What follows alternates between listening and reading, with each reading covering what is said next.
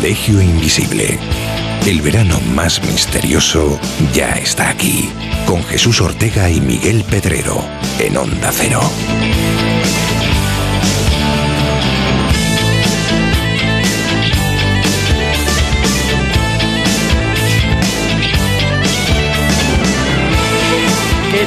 Bienvenidos y bienvenidas al verano más misterioso de la radio.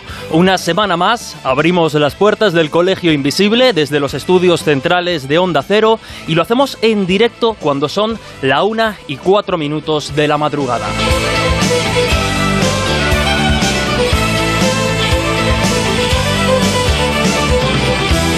Llegamos cargados de contenido para que nos acompañéis durante las dos horas de radio que tenemos por delante. Además, hoy el ambiente va a estar cargadito. Es lo que suele pasar cuando decidimos entrar de lleno en el terreno de la conspiración. Así que id preparando vuestras opiniones y comentarios porque esta madrugada os queremos como tertulianos de este equipo. Ya sabéis que estamos en las diferentes redes sociales, en Facebook como el Colegio Invisible en Onda Cero, nuestra página oficial, en Twitter e Instagram como arroba coleinvisibleoc y a través de esas redes ya sabéis que con el hashtag, con la almohadilla cole invisible, estamos muy atentos a lo que nos contáis. Que nos queréis contar una historia, un caso, algo con un poquito más de color, pues también tenéis a vuestra disposición el número de WhatsApp del Colegio Invisible, el 628-985-161, con el prefijo 34 si escribís desde fuera de España.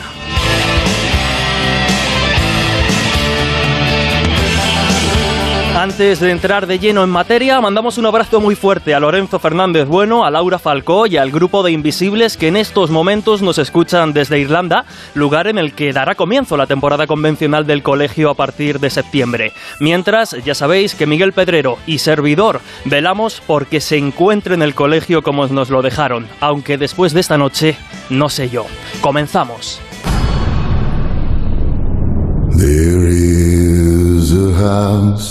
In charming town. They call the rising sun and it's been the ruin of many a poor girl. And me oh god i'm one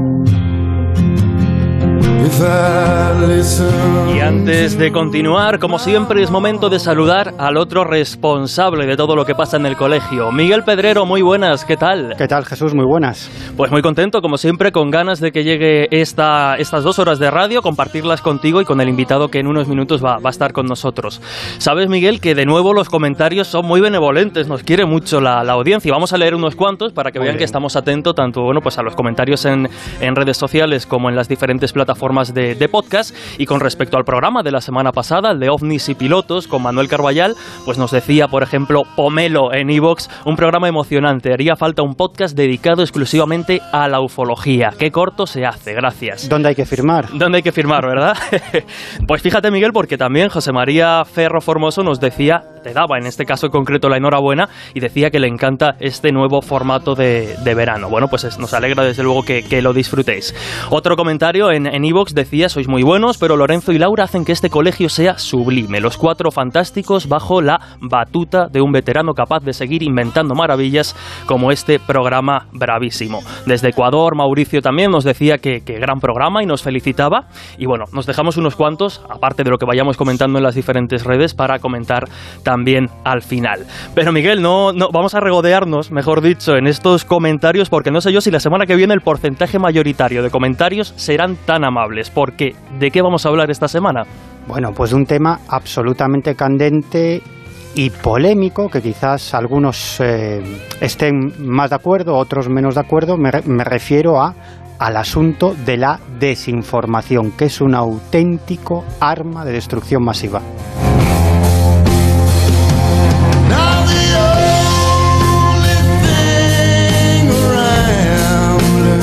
Pues ya lo sabéis, ese es nuestro tema principal, pero como siempre la segunda parte del colegio viene cargadita. Laura Falcó charlará en esta ocasión con el periodista y viajero incansable Miguel Blanco, director y presentador pues del programa de misterio clásico Espacio en Blanco. Y muy atentos porque Miguel, Miguel Blanco transmite sabiduría y, y la experiencia de quien sabe mucho sobre el mundo que nos rodea, porque se lo ha recorrido en multitud de ocasiones, pero también sobre lo que apenas podemos percibir.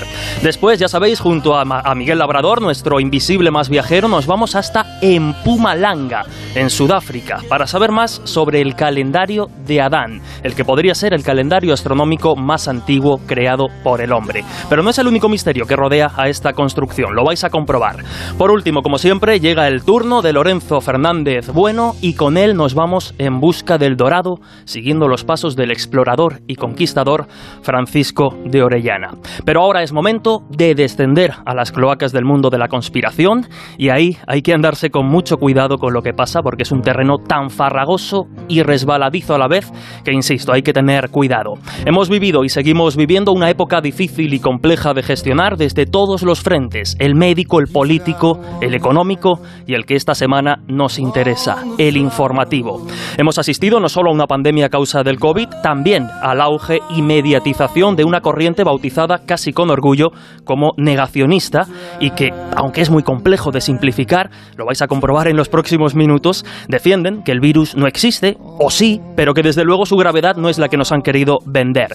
Dicen que nos manipulan y de alguna forma de eso vamos a hablar hoy, de desinformación, de control y manipulación de las corrientes de pensamiento. ¿Cómo es posible que determinados movimientos conspiranoicos alcancen cuotas significativas de influencia? ¿Qué intereses hay detrás? ¿Pueden aprovecharse esas corrientes políticamente? Vamos a comprobarlo.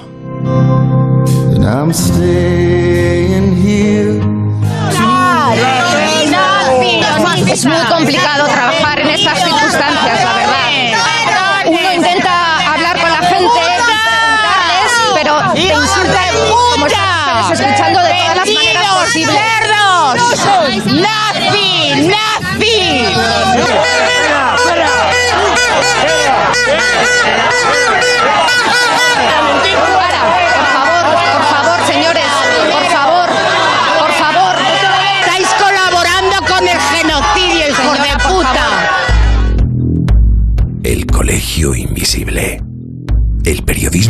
Misterio ya está aquí, en Onda Cero.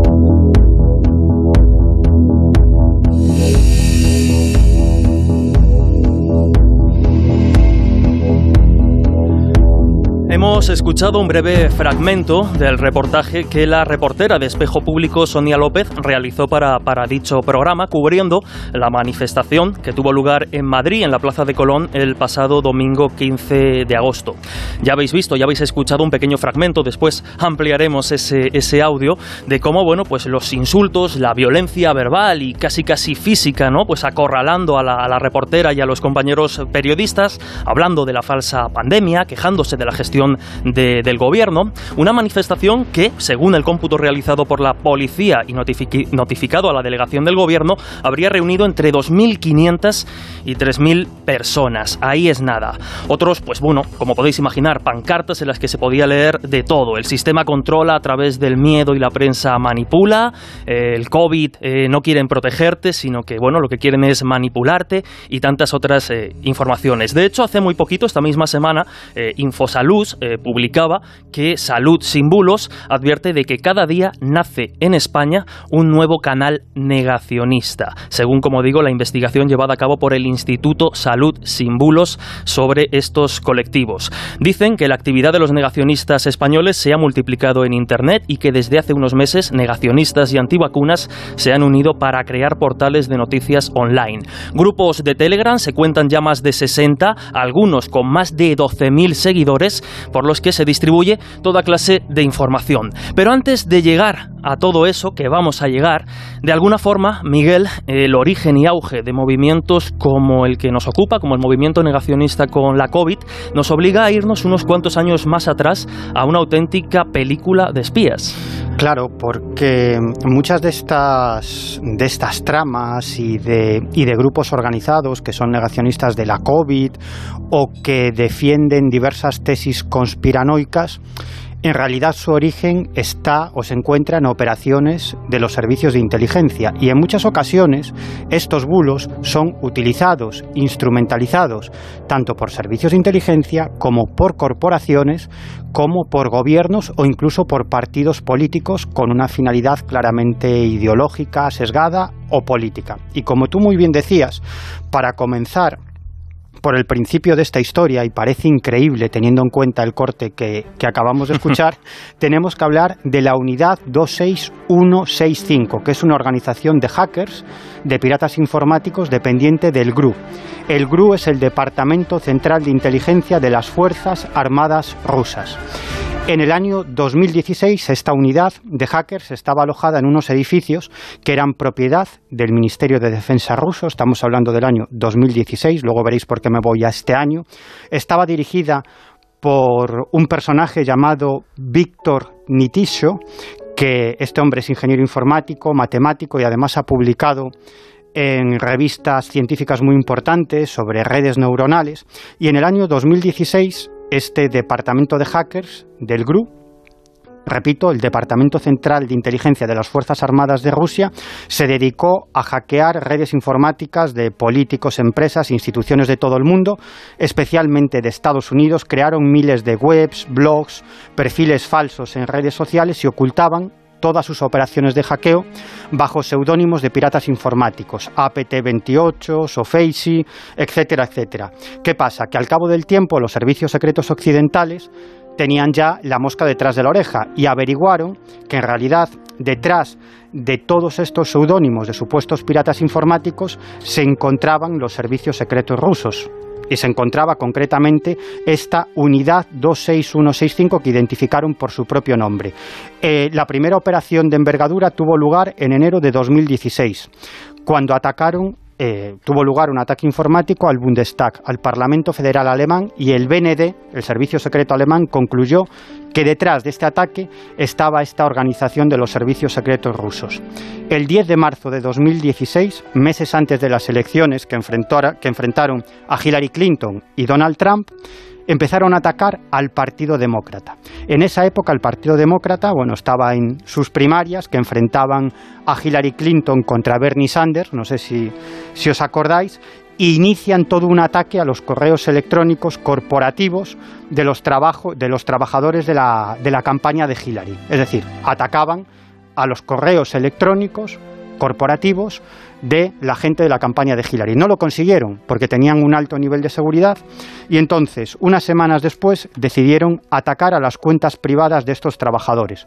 Tampoco coló, en la mayoría de los casos, pero fijaros qué curioso, cuela con un personaje muy importante, John Podesta, que en esa época era el jefe de campaña de Hillary Clinton y que además había sido jefe de personal de la Casa Blanca cuando Bill Clinton gobernó Estados Unidos. Bueno, Podesta recibe un mail a su correo electrónico privado, que era de Gmail, y le dicen que alguien ha intentado abrir su correo electrónico desde Ucrania, ¿no? y que por lo tanto debe cambiar eh, las claves de seguridad de su, de su correo electrónico. Él no se lo cree mucho y se lo pasa al equipo de informáticos de la campaña de Hillary Clinton. Y estos parece que no le echaron mucha cuenta y clicaron un enlace, hmm. donde, un enlace donde supuestamente se abre una página de Gmail que era absolutamente falsa, cambiaron eh, la clave de acceso a ese correo de John Podesta y a partir de ahí el Servicio Secreto Ruso, el Departamento Central de Inteligencia de las Fuerzas Armadas Rusas,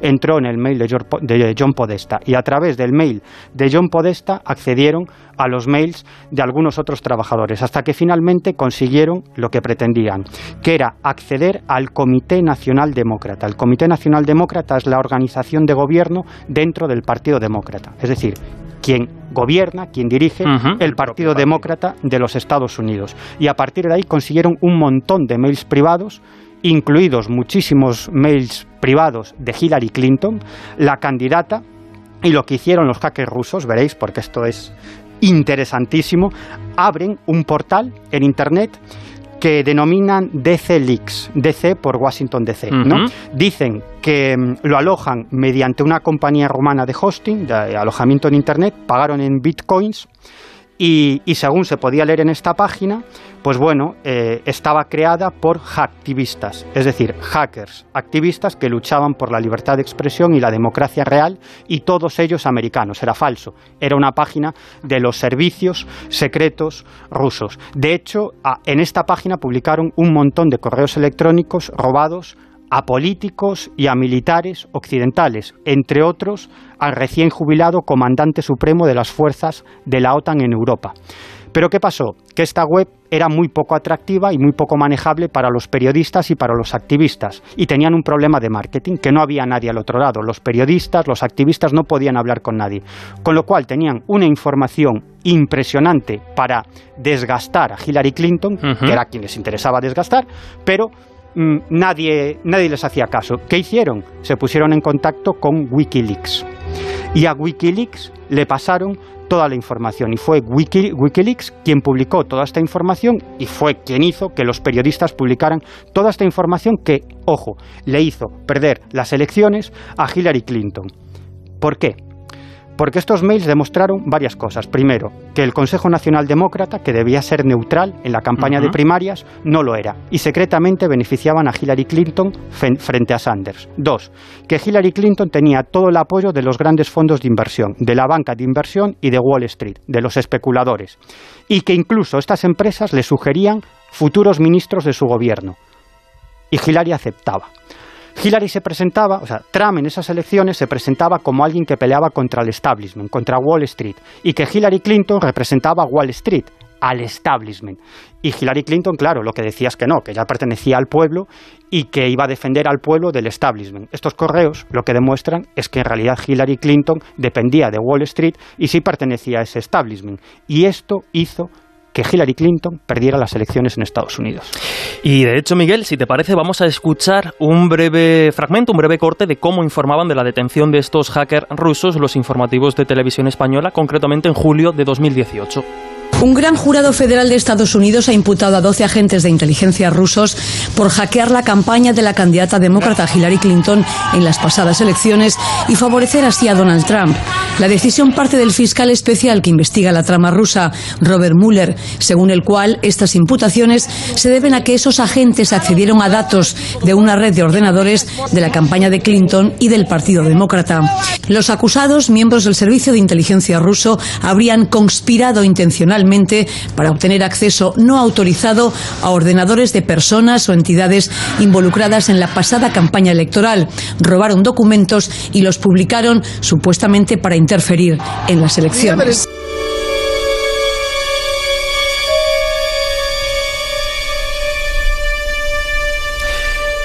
Bueno, vamos a hacer, antes de saber cómo acaba toda esta historia y de alguna forma empieza la gran conspiración de los últimos tiempos, pero dicho, eso será después de la publicidad, esta breve pausa, y continuamos enseguida aquí en el Colegio Invisible.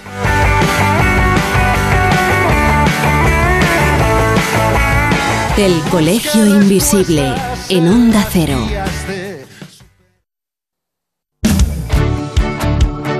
...98.0... Madrid.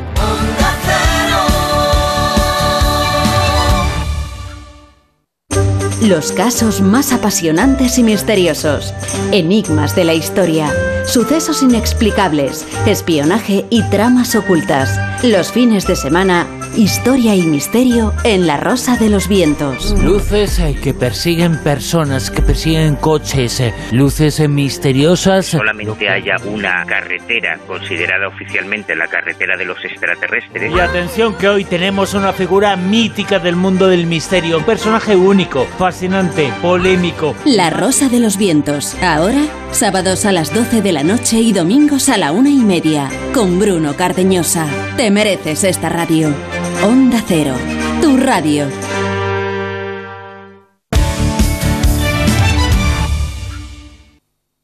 El Colegio Invisible. Los jueves de 1 a 3 de la madrugada en Onda Cero.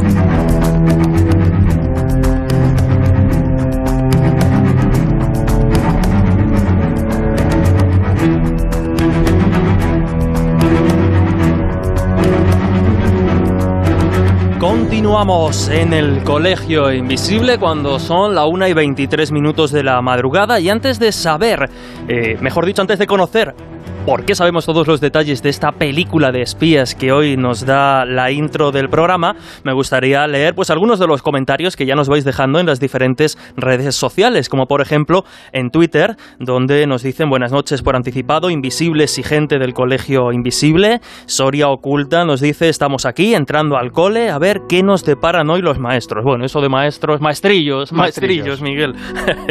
nos escuchan también desde Detroit, Daniel en Twitter y bueno, eh, arroba el hello, no me llega a leerlo entero, pero bueno, Ray Halloween en Twitter nos dice Cole Invisible, se ha quedado muy buenas manos el grandioso colegio, como le dirían al gran Cebrián, qué alumnos. Y ese guiño al gran Germán de Argumosa, del que hablamos además hace unos meses cuando hablamos de, de psicofonías. Pero insisto, hoy estamos hablando de desinformación, de manipulación de opiniones, de manipulación de corrientes de pensamiento y el papel que en todo este juego de, de desinformación información juegan las conspiraciones. Y nos hemos quedado, Miguel, pues justo con esa pregunta, es decir, ¿por qué tú hoy nos puedes estar contando todos los detalles de esta película de espías, de este espionaje por parte del gobierno ruso a la campaña demócrata de Hillary Clinton? Bueno, verás, esta, esta es una información además absolutamente contrastada por parte de investigadores independientes, medios de comunicación, eh, investigaciones de diversos servicios secretos occidentales, pero lo interesante de esta historia es por qué el servicio secreto ruso quería que Trump ganara las elecciones. Bueno, pues hace, eh, hace prácticamente un mes, el diario británico The Guardian se hace con un documento interno del Kremlin, ultra, secreto, que según los periodistas del Kremlin les fue filtrado por el servicio secreto británico. Y en este documento se explicaría por qué Putin quería que Donald Trump ganara las elecciones en Estados Unidos. De hecho, lo que se desprende de ese, de ese informe ultraconfidencial del Kremlin es que Putin estaba convencido de que era una cuestión absolutamente prioritaria de seguridad nacional para Rusia que Trump ganara las elecciones.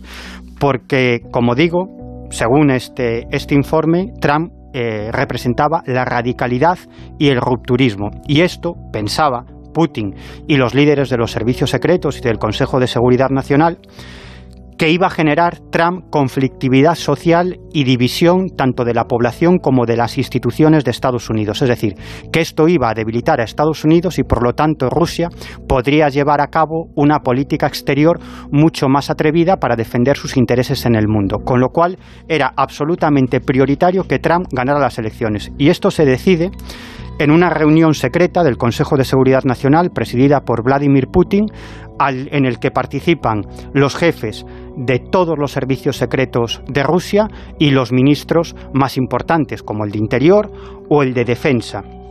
Y en esa reunión a cada servicio de espionaje eh, ruso se le asigna un papel en esta operación para que Donald Trump gane las elecciones.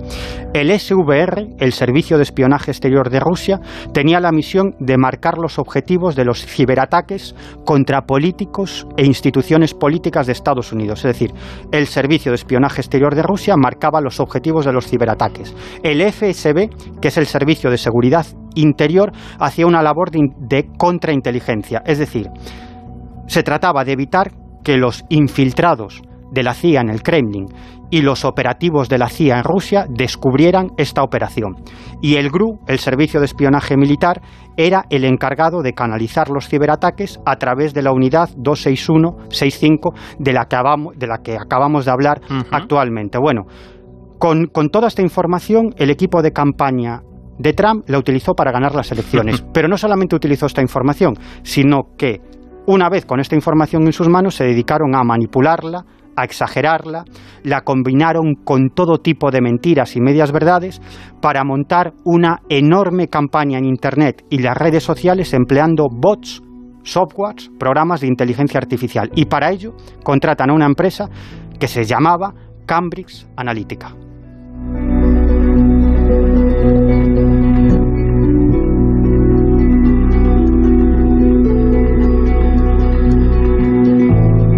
Para continuar tirando del hilo de esta historia está ya con nosotros en directo un muy buen amigo del Colegio Invisible y conocido desde luego por los oyentes de Onda Cero. Hablamos del historiador Juan José Sánchez Oro, colaborador habitual del programa Hermano La Rosa de los Vientos y bueno, también responsable de un flamante podcast que es Falsa Bandera y que tiene mucho que ver también con el tema que, que nos ocupa esta semana. Juanjo Sánchez Oro, ¿qué tal? Bienvenido al Colegio Invisible. Hola Silvia, hola Bruno.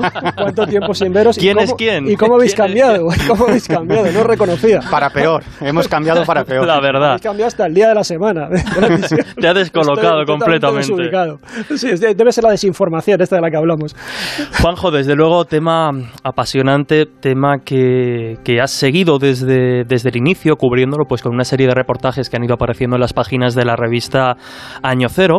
Pero por no perder el hilo, nos quedábamos en que Trump recurre a Cambridge Analytics para aprovechar toda esa desinformación y utilizarla en su beneficio. ¿De qué va todo esto de Cambridge Analytics? Bueno, vamos a ver, aquí lo que tenemos es, por un lado, que una gran parte de lo que somos, de, de lo que somos, de lo que pensamos, de nuestras filias, de nuestras fobias, las volcamos en Facebook y en otras redes sociales, pero aquí nos interesa el caso del Facebook. Facebook, en principio, todos los datos que nosotros volcamos en esta red son privados y solamente los puede utilizar esta red eh, social. El problema es que sí que concede que se puedan utilizar parte de esos datos con fines académicos para hacer estudios de, de índole bueno de big data pero que no tengan ninguna eh, vinculación digamos ninguna orientación económica o para hacer negocio. Y justamente esto es lo que ocurrió. Hubo un profesor de, de la universidad de Cambridge que fue el que realizó creó un test para que voluntariamente determinados usuarios lo pudieran contestar, un test donde, bueno, un test de personalidad, y lo cierto es que lo contestaron unas 265.000 personas en Estados Unidos, pero a través de ese test también se tenía acceso a la red de amigos de las personas que habían contestado ese test. El resultado final es que este mm, eh, investigador eh, Kogan de la Universidad de Cambridge se hizo con los datos de 50 millones de usuarios en Facebook. Ostras. Y ese paquete de datos no solamente lo utilizó él para sus análisis académicos, sino que lo cedió a Cambridge Analytica. Cambridge Analytica era una empresa que en principio también sobre el papel se dedicaba a hacer estos estudios de Big Data. El problema es que cuando se puso también al servicio de las campañas electorales en diferentes países del mundo. Estuvo detrás del tema del Brexit, estuvo también en las campañas electorales en México, también en algunos países de África y finalmente también con Trump. Y es ahí cuando eh, se empieza a utilizar, claro, con toda esa información, con todos esos perfiles, donde tú ves las tendencias ideológicas que tenemos, y aquí tiene que ver también cómo nos movemos hoy en día en Internet. ¿Qué es Internet? Y cómo nosotros nos creamos una especie de falsa ilusión de conocimiento cuando eh, estamos moviéndonos en Internet. De tal manera que cuando navegamos, hay un montón de decisiones que las toman los algoritmos por nosotros. Os voy a poner un ejemplo muy rápido para entender realmente cómo se crea esta ficción de conocimiento. Vosotros imaginaros que, como los que son de, somos de, de mi generación, nosotros accedíamos al conocimiento yendo a las enciclopedias. ¿no? Pues había una gran enciclopedia que era la, la enciclopedia Espasa, que es mítica, que tenía ciento y pico volúmenes, si no recuerdo mal, porque salía una cada año, un volumen cada año. Tú imagínate que cuando tú vas allí, si tú eres un tío de izquierdas, eh, incluso que eres comunista, tú vas y buscas en el, en el libro comunismo y te aparece esa entrada como eh, régimen social que busca la justicia, busca que la riqueza se reparta y busca la felicidad y la prosperidad de todas las personas. Pero tú imagínate que eres de derechas y eres un liberal o un conservador, buscas el mismo término comunista y la misma enciclopedia te da una respuesta te- distinta. Te dice, comunista es un régimen que lleva a la pobreza, que es dictatorial y que realmente es un régimen totalitario. Es decir, que, que esa enciclopedia te da la respuesta que encaja en tu modelo de pensamiento, te autoconfirma en tu ideología y en tus creencias. te refuerza. Entonces, claro, si tú ves eso, dices, pero ¿cómo va a estar equivocado si dice exactamente lo que Claro, yo pienso? claro. Entonces, ¿qué es lo que ocurre? Así funcionan las redes sociales. Cuando tú navegas por Internet, una vez que la red ha detectado qué es lo que te gusta, Que nos conocen mejor casi que nosotros porque, mismos. porque nosotros eh, decimos lo que nos gusta y lo que no nos gusta según vamos pulsando. Bloqueamos o aceptamos a determinadas personas también en función de nuestra afinidad o nuestro rechazo ideológico.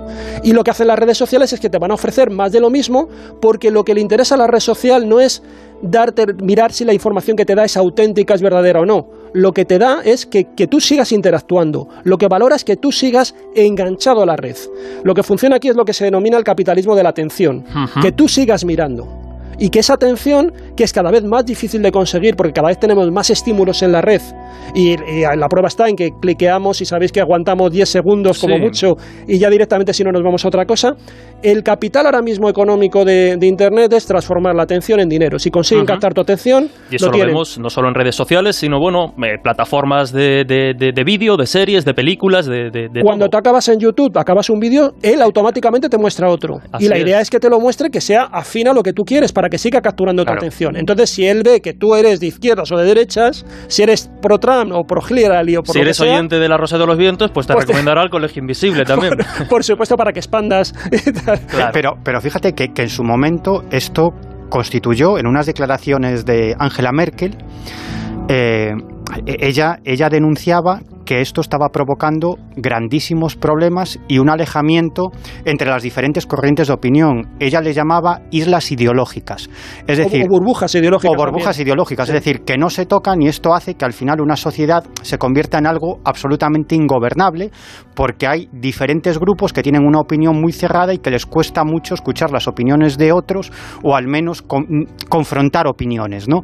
Y, y la líder alemana, la, presidenta alemana Angela Merkel se mostró muy, muy preocupada por esto. Y luego lo que tú comentabas, eh, esto es alucinante porque ahora mismo, a través de Internet y las redes sociales, los mensajes políticos ya no se dirigen a una masa de población, sino que se dirigen a ti, a una persona concreta, con el mensaje concreto que toca tu corazón, tu sentimiento para que votes a esa persona. Esto es terrible. Es que yo ya llevo mucho tiempo diciendo que no vivimos en una democracia, sino que vivimos en una hemocracia, que es el gobierno de las emociones. Eh, además, aquí, mira, hay un vídeo que circula por internet de uno de los rasputines españoles, que es Iván Redondo, persona que, como sabemos, ha trabajado tanto para la izquierda como para la derecha, porque lo que él vende es eficacia, no vende ideología, vende eficacia, y él te dice claramente en ese vídeo, eh, dando, da una, como una clase magistral sobre el tema de, de marketing político, te dice claramente que primero sentimos y luego pensamos. Entonces lo que hay que hacer es agitar emocionalmente a la gente. Lo tiene muy claro y luego ya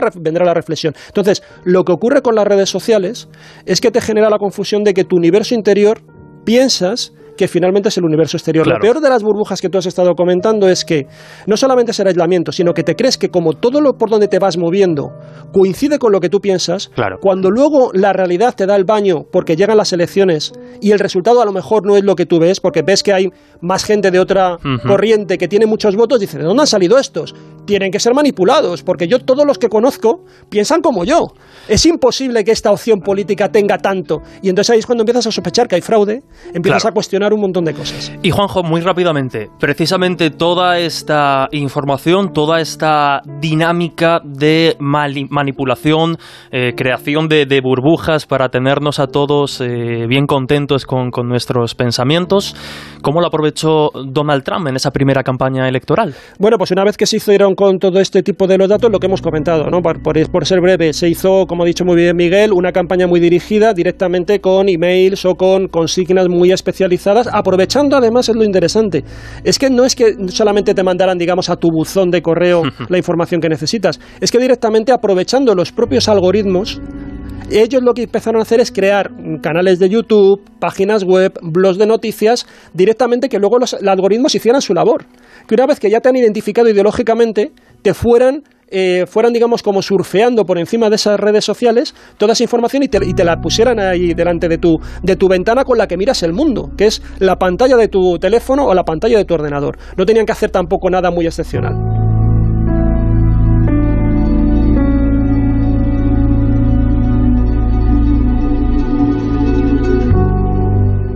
Precisamente por esa época, también en esos eh, canales creados expresamente para divulgar la información que a ellos les interesaba, de repente se empieza a hablar de algo o alguien, no está del todo muy claro, un nuevo agente político en el panorama electoral estadounidense, y es la figura de Quanon. Quanon, que son pues unas siglas que de un tiempo a esta parte se han convertido de alguna forma en la gran eh, conspiración de estos eh, momentos que ha trascendido y ha también eh, bueno pues tocado otras otras corrientes de- de los últimos tiempos. Y Quanon nos habla de un Estado profundo, que es el que domina realmente la, la, democracia estadounidense, que los presidentes no pintan absolutamente nada. Pero cuéntanos, Juanjo, más eh, sobre este fenómeno. Pues QAnon ahora mismo es un fenómeno que digamos que está latente porque el autor, ahora comentaré, pero bueno, el autor como que ha desaparecido después de la, de la derrota de Trump en las elecciones, pero él ha, ha dejado un sedimento tan grande tan grande, ha creado, como yéndonos un poco a Marvel o a DC, ha creado un universo un propio, universo. un universo propio que está ahí, que está ahí, que sigue nutriendo muchísimas conspiraciones, muchísimos recelos sociales. El movimiento QAnon surge realmente de una manera que demuestra la fuerza que tiene Internet, porque eh, ya estando Trump en la presidencia, es decir, QAnon no ayudó a que llegara a la presidencia Trump, sino que fue un movimiento posterior. Se pensaba que, que, que, lo iba a ayudar a mantenerse, luego lo veremos, pero bueno, no ha sido así. Claro, y, y entonces lo que ocurre es que en un momento dado eh, el, eh, Trump hace unas declaraciones un tanto enigmáticas, un tanto críticas, en una rueda de prensa, donde él dice algo así como que eh, va, a haber, va a haber como una tormenta.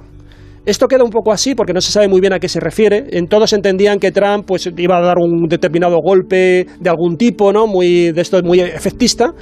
Pero lo que ocurre es que a partir de, de, esa declaración, que como digo es muy crítica porque los repreguntaron los periodistas y no llegó a aclarar a qué se refería, va a aparecer un usuario en uno de esos foros, eh, un poco el equivalente, yo siempre digo como el equivalente un poco a foro coches, en, que te puedes encontrar de lo mejor y de lo peor. De todo. Pero sí que lo que decimos, tiene un gran eh, nivel de interacción de todo tipo, pues que era 4chan, y en ese, en ese foro hay un usuario que se identifica con la letra Q, y este usuario presume de ser, es una auténtica garganta profunda, según se presenta a sí mismo, y él lo que dice es que es un alto dirigente, un alto, una persona que está como en el secreto de las deliberaciones del presidente Trump, que es una especie de alto funcionario, no queda muy claro si del Departamento de Defensa, del Departamento de Energía, pero sé que tiene eh, el, suficiente, el suficiente grado también de para poder acceder a las claves más confidenciales de lo que sería la administración Trump, y como digo, está en ese gabinete secreto donde, o sea, es el gabinete más íntimo donde realmente se cuecen las cosas. Él a partir de este usuario Q que simplemente escribe, redacta un hilo, abre un hilo en este 4chan, claro, como en principio tú puedes aceptar que esta persona realmente es quien dice ser o realmente tiene una información privilegiada. Bueno, empieza a colocar algunas fotos y una de ellas, por ejemplo, fue muy llamativa porque parecía que estaba hecha dentro del avión presidencial, uh -huh. justamente cuando sobrevolaba por unas determinadas islas de Asia. Y es cierto que en esos días Trump había estado visitando esa zona de, del planeta. Y claro, entonces parecía como que efectivamente, oye, está dentro del avión del Air Force One. Eh, todo como que encajaba. Y a partir de ahí él empieza a soltar lo que se denominan migajas. Empieza a soltar pequeñas, pequeños mensajes muy escuetos donde va eh, exponiendo lo que tú señalabas, que realmente Trump ha venido a lo que denominaban drenar el pantano, es decir, hay un gobierno falso, hay un gobierno, digamos, formal, pero realmente que es un gobierno títere, que es un aparato del Estado títere, y por debajo hay todo un grupo que son las élites, fundamentalmente demócratas, pero también gente de la cultura más progresista, uh -huh. movimiento LGTBI, eh, actores de Hollywood, ejemplo. multimillonarios que son filántropos o que también, pues como Soros, tienen una clara orientación eh, ideológica, son activistas ideológicos y su dinero, en lugar de utilizarlo para, pues como Elon Musk, para irse al espacio, deciden montar ONGs o apoyar a, a formaciones políticas y movimientos políticos. Todos ellos se supone que están gobernando entre bambalinas el Estado de los Estados Unidos y por lo tanto es una perversión de todo lo que era la ideología de los padres fundadores y de la Constitución. No se ha traicionado a la democracia. Trump aparecía como el gran abanderado, el claro. gran cruzado, que iba a acabar con todo ello. Y QAnon era esa Q que era de question, de, como de preguntas, Anon de anonimato, o Anon de, de anonimato, y era la gran persona que poco a poco iba revelando los, la agenda oculta que tenía Trump y cómo iba a acabar con todo ese poder, eh, poder en la sombra. Es decir, que, que, se estaba presentando a Trump como el gran salvador, en este caso es. de los Estados Unidos, que luchaba contra ese Estado profundo que era quien gobernaba siempre, quien manejaba la política, quien manejaba la economía, quien manejaba todo, pero además hay un elemento que yo creo que, le dio eh, bastante importancia a Cuano y es que en esa cábala, como los llamaban ellos, en esa cábala, en ese grupo secreto, en ese estado profundo, los líderes, los líderes además formaban parte de una especie de culto satánico que sacrificaba a niños y hacía todo tipo de actos terribles, ¿no? El estado profundo satánico.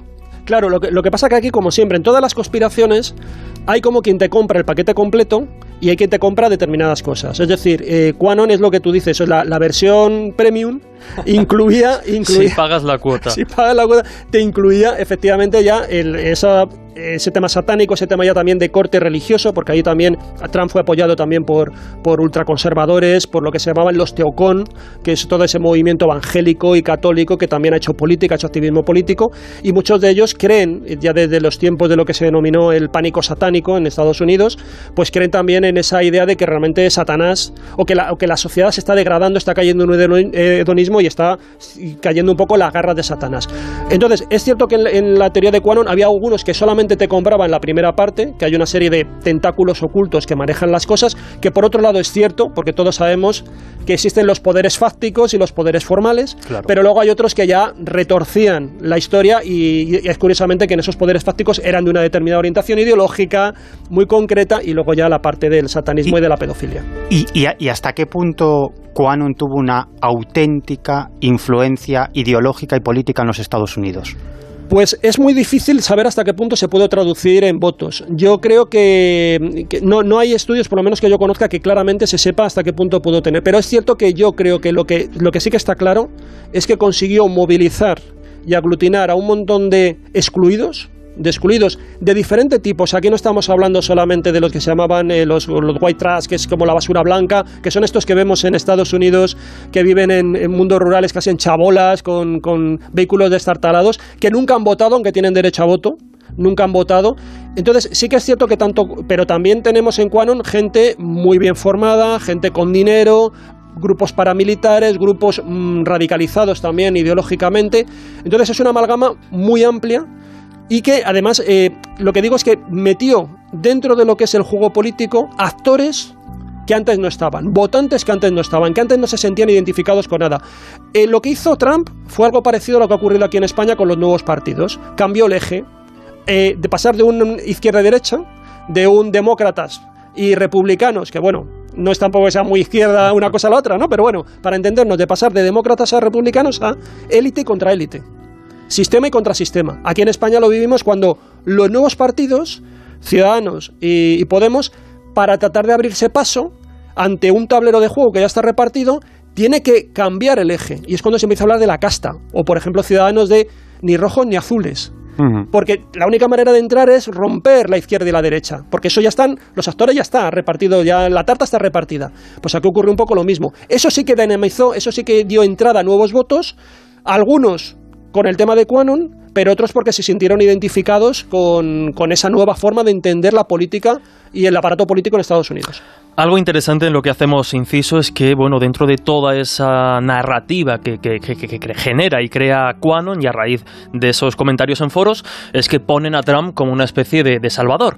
Y, bueno, durante las primeras intervenciones de, Donald Trump sobre esta cuestión, en una rueda de prensa, NBC News le, le pregunta directamente sobre Quanon y él no se moja, no se define y escuchamos muy brevemente algunas de las cosas que, que comentaba. During the pandemic, uh, the QAnon movement has been appears to be gaining a lot of followers. Can you talk about what you think about that and what you have to say to people who are following this movement right now? Well, I don't know much about the movement other than I understand they like me very much, uh, which I appreciate. But I don't know much about the movement. Uh, I have heard that it is gaining in popularity, and from what I've heard, these are people that when they watch the streets of Portland, Durante esta intervención del expresidente estadounidense Donald Trump, bueno, pues hablaba de que él no veía ningún tipo de, peligro, que era gente que amaba a su país, que a él le tenían mucho cariño y digamos que entre ambigüedades, sin mojarse, sin condenar un poco esta clase de, narrativas y de discursos, va toreando un poco la, cuestión. Y de hecho, ahora llegaremos a ese famoso asalto al Capitolio donde, bueno, pues eh, Quanon tiene algo de, algo de peso. Sí, aquí lo que, lo que hemos escuchado es que no solamente Trump coqueteaba con la idea, porque evidentemente no le perjudicaba, tampoco quería implicarse tanto, pero es cierto que en sus mítines todo el mundo empezó a extender, eh, a utilizar el merchandising de Quanon. O sea, Quanon ha creado un universo, como decíamos, que es muy atractivo, tanto de, de, marcas, de camisetas, de pancartas, de, de lemas y eso perfectamente se veía en los, en los mítines. Y es que además luego otros compañeros también, otras personas cercanas a la campaña de Trump, seguían también coqueteando, retuiteando los mensajes que, que se empezaban a divulgar por las redes sociales de, de atribuidos a Quanon. Entonces, bueno, eh, eh, en principio él no consideraba que le perjudicaba y como siempre él decía que hasta cierto punto eran patriotas, no veía nada, nada, malo, nada malo en ello, ¿no? Y luego... Eh, gran parte del mensaje, como digo, se comparte, porque él eh, aseguraba que él era, es increíble porque es- él es un millonario eh, formado en el sistema. Eh, y sin embargo él se presentaba como antisistema, cuando es una criatura del sistema. Obviamente hijo de millonarios, él dice que es un hombre hecho a sí mismo, pero con el dinero, con parte del dinero hecho de su padre, con- de que, su- que era millonario y con los Claro. contactos de su padre. Entonces, es decir, es una persona que sí, que no, no le podemos negar que ha corrido mucho los 5.000 metros, pero es que cuando empezó a correr ya llevaban 1.000 metros de ventaja a los otros. Un por lo menos. empujoncito. Claro, entonces... Pero aquí la gran pregunta es, ¿quién está detrás de Quano? Yo siempre he sospechado que algo tendrían que ver Steve Bannon y Roger Stone, que fueron los dos principales asesores de campaña de Donald Trump y que son expertos, confesos, en crear desafección y división social. Esa creen que es la técnica para captar votos y hacer ganar a un candidato populista como, como Donald Trump. ¿Quién estaba detrás de Quano? De Quanon no se sabe realmente quién está.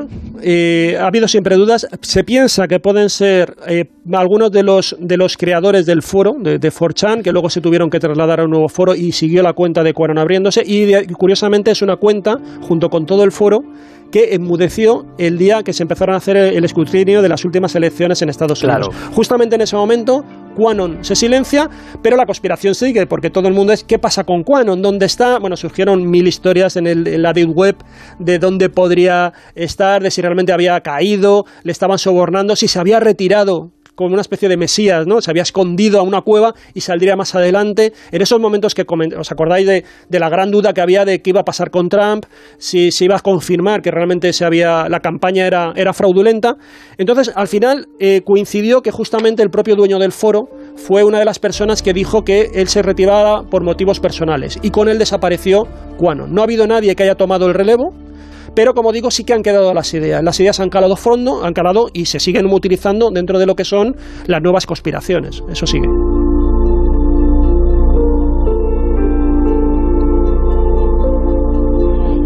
Y adelantabas, Juanjo, que efectivamente con el recuento electoral de las últimas eh, elecciones en Estados Unidos y la victoria del demócrata Joe Biden, la, bueno, en este caso la salida de la Casa Blanca de Donald Trump, asistimos a un hecho completamente insólito, inaudito, por lo menos en los últimos años en Estados Unidos, y es que Donald Trump se niega a aceptar esa derrota en las elecciones y sucede algo que, insisto, nos dejó a todos atónitos.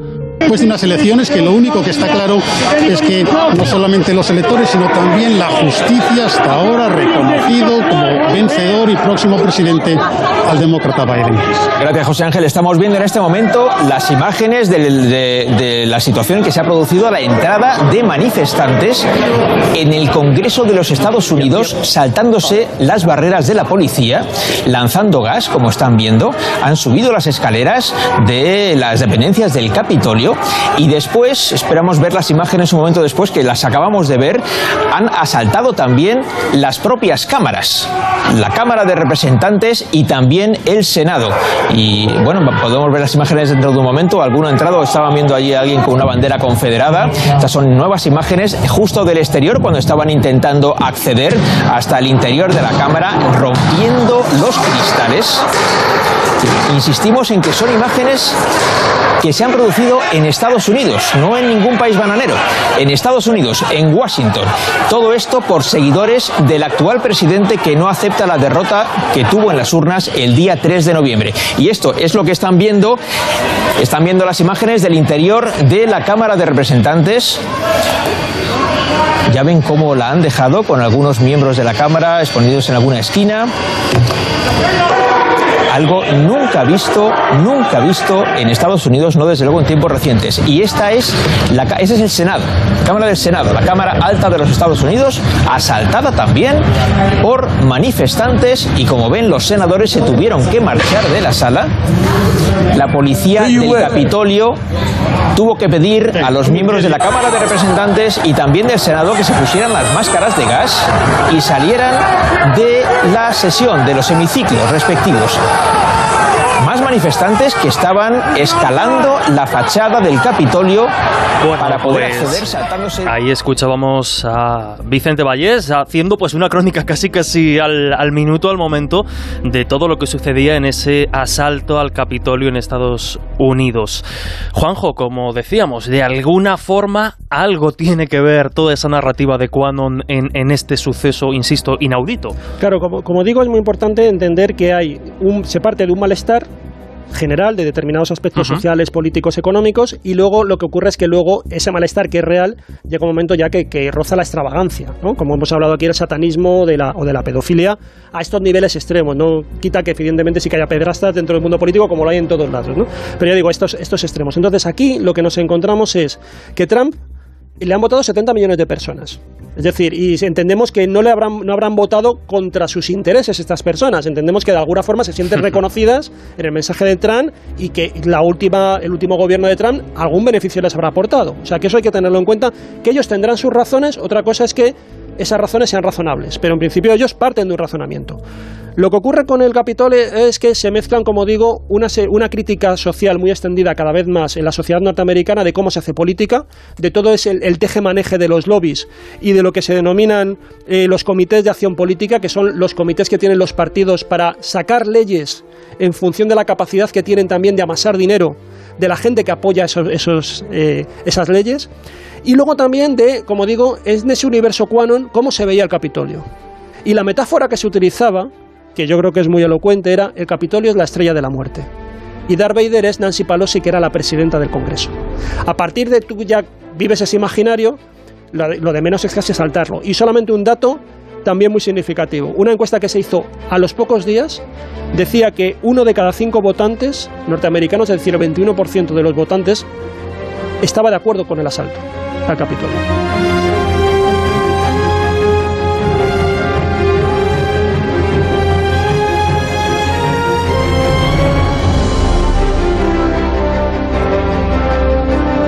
Y hay un momento determinado en el que Quanon se sube al carro de la pandemia. Esa, esa enorme conspiración que, que se defiende en diferentes foros de Internet, según el cual el coronavirus pues era o es absolutamente inofensivo, es como una especie de gripe y, y en realidad este, este virus ha sido utilizado, instrumentalizado por el Estado profundo, ese contra el que luchaba Donald Trump, para crear una especie de pánico mundial y hacer caer la economía en Estados Unidos y por lo tanto dañar las posibilidades de reelección de Donald Trump. La pregunta es, quién está detrás o quiénes están detrás o qué intereses están detrás de todas estas tesis negacionistas sobre el coronavirus. ¿Quiénes están detrás, Juanjo? ¿Qué intereses hay? Pues a ver, yo creo que hay, por lo menos hay como dos grandes eh, pilares, ¿no? Y ya digo, también aquí hay que entender que cuando hablamos esto de negacionismos o de antivacunas hay, hay grados. Yo, eh, yo creo que se parte de un denominador común de toda esta gente que está indignada, que está insatisfecha con lo que está ocurriendo, y hay un nivel muy básico que es simplemente gente que dice, esto no es lo que parece, aquí nos están engañando. Y hay mucha gente que se queda ahí, no tiene muchas respuestas. Hay otros que van ya, como decimos, a muy lejos, que es lo que tú dices, que ya es el nivel también Miguel Bosé o Victoria Abril, que ya es pues el chip, lo que dice la gran conjura internacional, los médicos, como se llega a decir, que son unos sicarios, eh, bueno, este tipo de, de aberraciones y tal, ¿no? Los sanitarios, tal. Entonces, por eso yo hay que distinguir porque hay muchos grados y es lógico que mucha gente se sienta herida cuando se la califica de negacionista, porque incluso te pueden aceptar sin ningún problema el virus, pero no la gestión que se está haciendo. Entonces, ¿quién está detrás? En torno a esto, hay primero tres ideas eh, básicas que en cierta medida siempre están presentes en el mundo de la conspiración y es un cuestionamiento de los medios de comunicación, como que son grandes agentes desinformativos, un cuestionamiento de la ciencia, que también se considera que de alguna forma está al servicio de intereses económicos de las farmacéuticas, etcétera, Y luego también lo que hemos comentado, una, una gran también eh, crítica a la política, pero realmente no nos están representando porque hay otros que son los que realmente gobiernan. Entonces, es, curiosamente estos tres son los tres pilares con los que construimos el conocimiento autorizado en el mundo moderno. Si tú quitas estos tres pilares, lo que te queda es que solamente te puedes informar por ti mismo, porque no puedes confiar en medios de comunicación, en la ciencia, ni en el gobierno, o, o te- o tú mismo te creas tu, tu propia forma de, tu propia opinión, y es lo que hace la gente, que al final va a Internet y se crea su propia opinión, sin saber que las conspiraciones no son neutrales, que las redes sociales no son neutrales, que Internet no es neutral por lo que hemos dicho antes. Por lo tanto, se crea la falsa eh, sensación de conocimiento y a partir de ahí es víctima de la manipulación. Y luego ya lo que tú comentas, ¿qué dos bloques utilizan todo esto? Yo creo que hay un bloque político, hay un bloque de, de- algunos lo llaman, pero bueno, eh, voy a ser, voy a utilizar otro lenguaje, ¿no? Eh, vamos a decir que son así como anarquistas liberales, que son una nueva hornada de pensamiento conservador, tradicionalista, que está en contra del individualismo. O sea, estos no serían liberales la antigua usanza, porque consideran que el individualismo ha destrozado la, la- la sociedad y todo lo que es la familia, la tradición, eh, bueno, se ha pervertido con el avance de ese individualismo que solamente busca pues, el éxito, el dinero, el, avance de las multinacionales, la globalización. ¿no? Entonces reivindican una vuelta a un, conserva- una- a un mundo más idílico, tienen un sentimiento como de nostalgia, de, de mundo perdido, que es algo también que de lo que utilizó Trump, ese volvamos otra vez a hacer América grande. ¿No? Pues es lo mismo, es decir, busca algo, se ha perdido y hay que, es un viaje al pasado, donde vivíamos mucho mejor. Eso es por un lado, esa rama, esa rama política, y luego hay otra rama, que es la rama médica, la rama, digamos, de esto que se denominan terapias alternativas, que lo que hace es cuestionar la medicina, y ahí hay también unos lobbies muy poderosos de gente que promueve remedios o promueve terapias, y que, por ejemplo, en el caso de España, han estado siendo muy eh, acosadas últimamente por el Ministerio de Sanidad y por el Ministerio de Ciencia, que incluso han estado haciendo unas listas tratando de validar si realmente estas supuestas terapias, desde la homeopatía hasta el yoga o la acupuntura o el reiki, realmente tenían algún tipo de beneficio médico o no. Pero yo, yo aquí... Entonces han racionado, a su vez, aprovechando la mala gestión que se ha hecho del COVID para señalar con el dedo, ¿no? Que vosotros estáis diciendo que no, pero si mirad cómo estáis gestionando todo esto. Entonces, claro, ahí es como y es lo que ves en las manifestaciones entre comillas negacionistas. Ves grupos con un marcado eh, sesgo ideológico político y grupos que al mismo tiempo están vendiendo determinados remedios o determinadas terapias o determinada nueva era asociada a esa espiritualidad relacionada con la salud, ¿no? Con una nueva forma de entenderla. Claro, aquí hay- lo acabas de comentar tú perfectamente, hay una, una entente un tanto curiosa, ¿no? Por una parte, mucha gente defensora de terapias alternativas o de otra visión de la salud, y luego también una extrema derecha que ha utilizado esto de la pandemia para mover el avispero. De hecho, esta supuesta conspiración que defiende la extrema derecha que habría detrás de la La extrema derecha, lo que te digo, no es ultraliberal, es que, eh, yo, bueno, el término que se está utilizando ahora, por eso digo que, bueno, no lo quiero, pero bueno, lo voy a decir, es ecofascismo. Vale. Es, es una, una derecha que ha surgido, que está muy bien, por ejemplo, con autores, con libros, con, con escuelas en Francia, y que además lo que ellos defienden es una mezcla, ya te digo, de ecología, es decir, de vuelta de amor a la naturaleza, de vuelta un poco a ese idilio del ser humano, pero entendido como fraternidad y como familia, como base social, como nación, y que huye del éxito del dinero por el dinero que nos trajo la última crisis, que trajo a los yuppies, que trajo a las multinacionales, busca una vuelta más a esa, a esa Pe- idea. Pero fíjate, Juanjo, que en prácticamente todos los países de Europa em, la derecha más extrema ha utilizado el coronavirus para intentar acabar con los gobiernos, sean del signo que sean, que gobiernan en esos países. Lo han utilizado absolutamente todos y en algunos países les ha salido mejor y en otros peor. Y básicamente la conspiración que defendían era que había unos intereses globales, internacionales, por encima de esos estados y que los gobernantes de esos estados estaban sirviendo esos intereses globalistas. Y en muchas ocasiones salían a colación dos nombres, que eran George Soros y Bill Gates. En el Parlamento español se ha nombrado a George Soros y Bill Gates como responsables o en cierta medida personajes vinculados a la conspiración del coronavirus en el Parlamento español. Es decir, ¿por qué salen a colación esos dos nombres dentro de toda esta conspiración. Un segundo, Miguel, antes de que responda Juanjo a esa pregunta, estabais hablando precisamente de toda esa violencia, de toda esa pues sarta de, de, de argumentos, entre comillas, que, que, se esbozan en estas manifestaciones y encuentros negacionistas. Y al principio del programa hemos escuchado un fragmento muy breve de ese reportaje en espejo público de la compañera, de la periodista Sonia López, donde, bueno, pues como decimos, recibió insultos, amenazas, eh, de todo. Si queréis, escuchamos un poquito más para que los invisibles pues se hagan a la idea, aunque yo creo que está muy al tanto de los ambientes que, que se respiran en esos lugares. Nosotros no negamos, nosotros cuestionamos. Hay que recordar que estas sustancias cambian genética humana de toda la gente.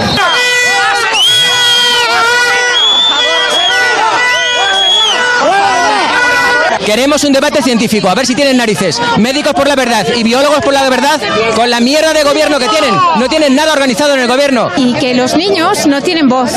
Entonces decidimos las madres y los padres. Claro, sacar esto. No, la pandemia existe o no, no lo sabemos exactamente. Lo que sabemos es que se han recortado derechos y libertades que antes teníamos. Aquí a comprometernos. Señora, vengo a trabajar. Dejan a la gente Y los que se están beneficiando de todo esto son los mismos que han hecho este simulacro. Los científicos lo determinan como un medicamento experimental, porque no ha cumplido las fases exigidas y porque, no se ha, porque se ha autorizado de urgencia, pero no está aprobado. Planes de coaccionar a la sociedad para que acepte como válida la idea de incluir a los menores de edad en el ensayo clínico más masivo y arriesgado de toda la historia de la humanidad. ¡Terrorista!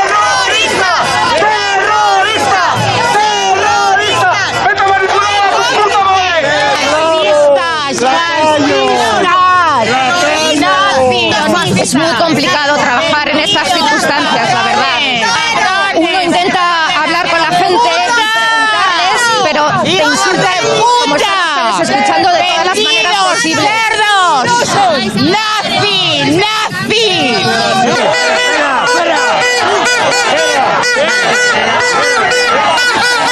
Bueno, Juanjo, con, con, todo lo que nos estás contando, estos abucheos e insultos casi que podrían ir dirigidos también, también para sí, ti. Es, es, un ejemplo de lo que hablamos, ¿no? De la mente Desde abierta, luego. que muchas veces ocurre. A es ver, complicado, yo, como decía yo, la, la, compañera, trabajar en esas circunstancias y lo estamos viendo muy a menudo en estos meses. Ojo, yo no, yo no lo justifico, evidentemente sería absurdo que lo justificara, pero es cierto que yo en determinados temas, cuando he recibido más, más críticas y más de este, de este calibre, más insultos, ha sido con temas como este bueno, o, tú, con, o con temas como los chemtrails. A menor escala, en, bueno, hace unos meses estabas también en un encuentro por otros y, y, también te diste de bruces con una situación en la que te sorprendiste viendo la cantidad de personas que, que, que, que bueno, confirman ese negacionismo, que, no pasa nada. Que... No, es que por eso digo que hay que distinguir las escalas y, lo, y, la ventaja quizás que tiene ahora mismo el negacionismo es que, mm, ya digo, tratándolo genéricamente, es que no coincide ni en los diagnósticos ni en la respuesta que tiene que dar. Porque lo, al mismo tiempo tienes gente que ya decimos que cree que existe el virus, gente que cree que no existe el virus.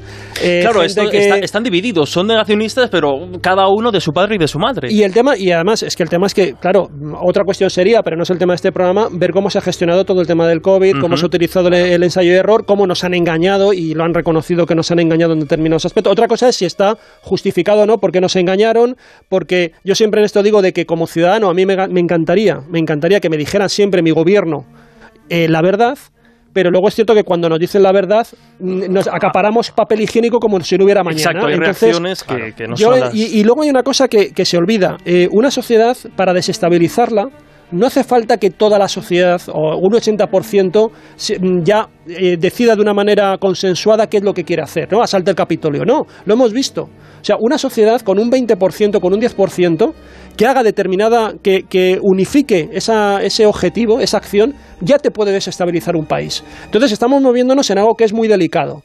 Y lo que hacen estas personas, y por eso decía, es que yo entiendo que a veces, por eso digo que no lo justifico, pero lo puedo entender, porque si realmente estás convencido que te están mm, cerrando tus negocios, eh, tus proyectos y tus ilusiones las has tenido que suspender, no entiendes por qué tanto sacrificio, no lo entiendes. Encima las medidas son contradictorias porque lo hemos visto, o sea, no puedes ir en el metro hacinado, pero no puedes estar en una terraza sentado. Entonces, todo esto eh, para lo que no estábamos preparados nadie, porque no existía ninguna carrera de, de, pandemias donde se competiera todo lo que necesita saber una persona que tenga que gestionar esto. Pues al final yo entiendo que mucha gente se sienta mm, así y por lo menos tenga la necesidad de gritar.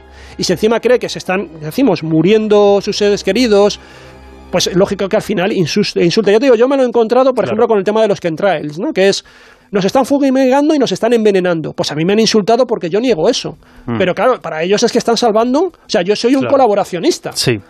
Claro. o sea, bueno, y, y verás, y verás lo que, lo que te dicen pero, después. pero no, en ocasiones, mm, digamos que todas estas tesis negacionistas mm, no son tan, tan ingenuas, ¿no? O no hay gente tan ingenua detrás. Porque, y esto lo hablábamos antes a micrófono cerrado, hace algún tiempo el Centro para Contrarrestar el Odio Digital estudió más de 812.000 publicaciones extraídas de Facebook y Twitter entre el 1 de febrero y el 16 de marzo de 2021 y llegó a la conclusión de que había 12 personas que eran los principales eh, defensores de las tesis negacionistas y, las personas que consiguieron expandir esas tesis negacionistas. Y todo esto, 12 personas a través de sus redes sociales. Pero ojo, que estas personas controlan empresas con decenas de empleados a su servicio que utilizan las redes sociales e Internet para expandir estas tesis negacionistas y que algunas de estas 12 personas, que son los auténticos negacionistas de la COVID, es decir,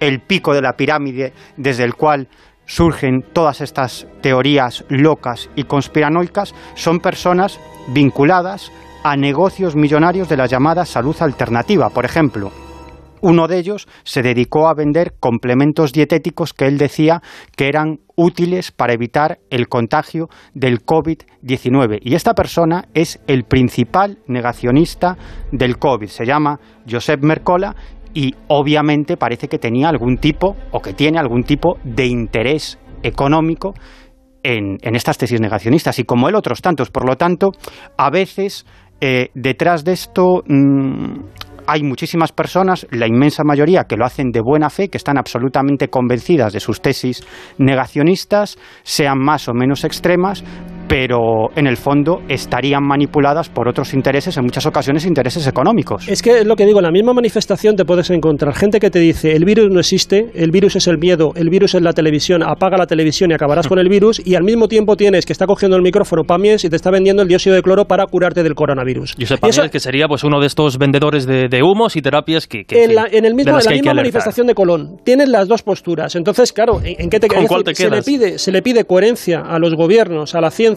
de algo nuevo que no se sabe lo que está pasando y al mismo tiempo tampoco es que las respuestas que se estén dando dentro del mundo de la conspiración sean como mucho mucho más eh, no sé, lú- lúcidas, ¿no? Para, para realmente aclararte con respecto a lo que está ocurriendo, ¿no? Yo por eso tampoco es que encuentro que las respuestas que ellos den a mí me orienten. Yo lo que veo es ahí una gran explosión emocional de gente que está conmocionada, que tiene ganas de gritar y que evidentemente está insatisfecha con lo que está ocurriendo porque hay muchas cosas que se están poniendo en juego, ¿no? Y por ahí, por esa vía lo trata de canalizar. Luego hay otros que aprovechan el río revuelto, ¿no? Para hacer ganancia política son gente que ya estaba antes del coronavirus, tanto desde el punto de vista haciendo promoción de determinadas conspiraciones políticas o ideología política, y gente que venía, como decimos, de la salud alternativa, que ahora ha encontrado también un caldo de cultivo genial para hacer negocio.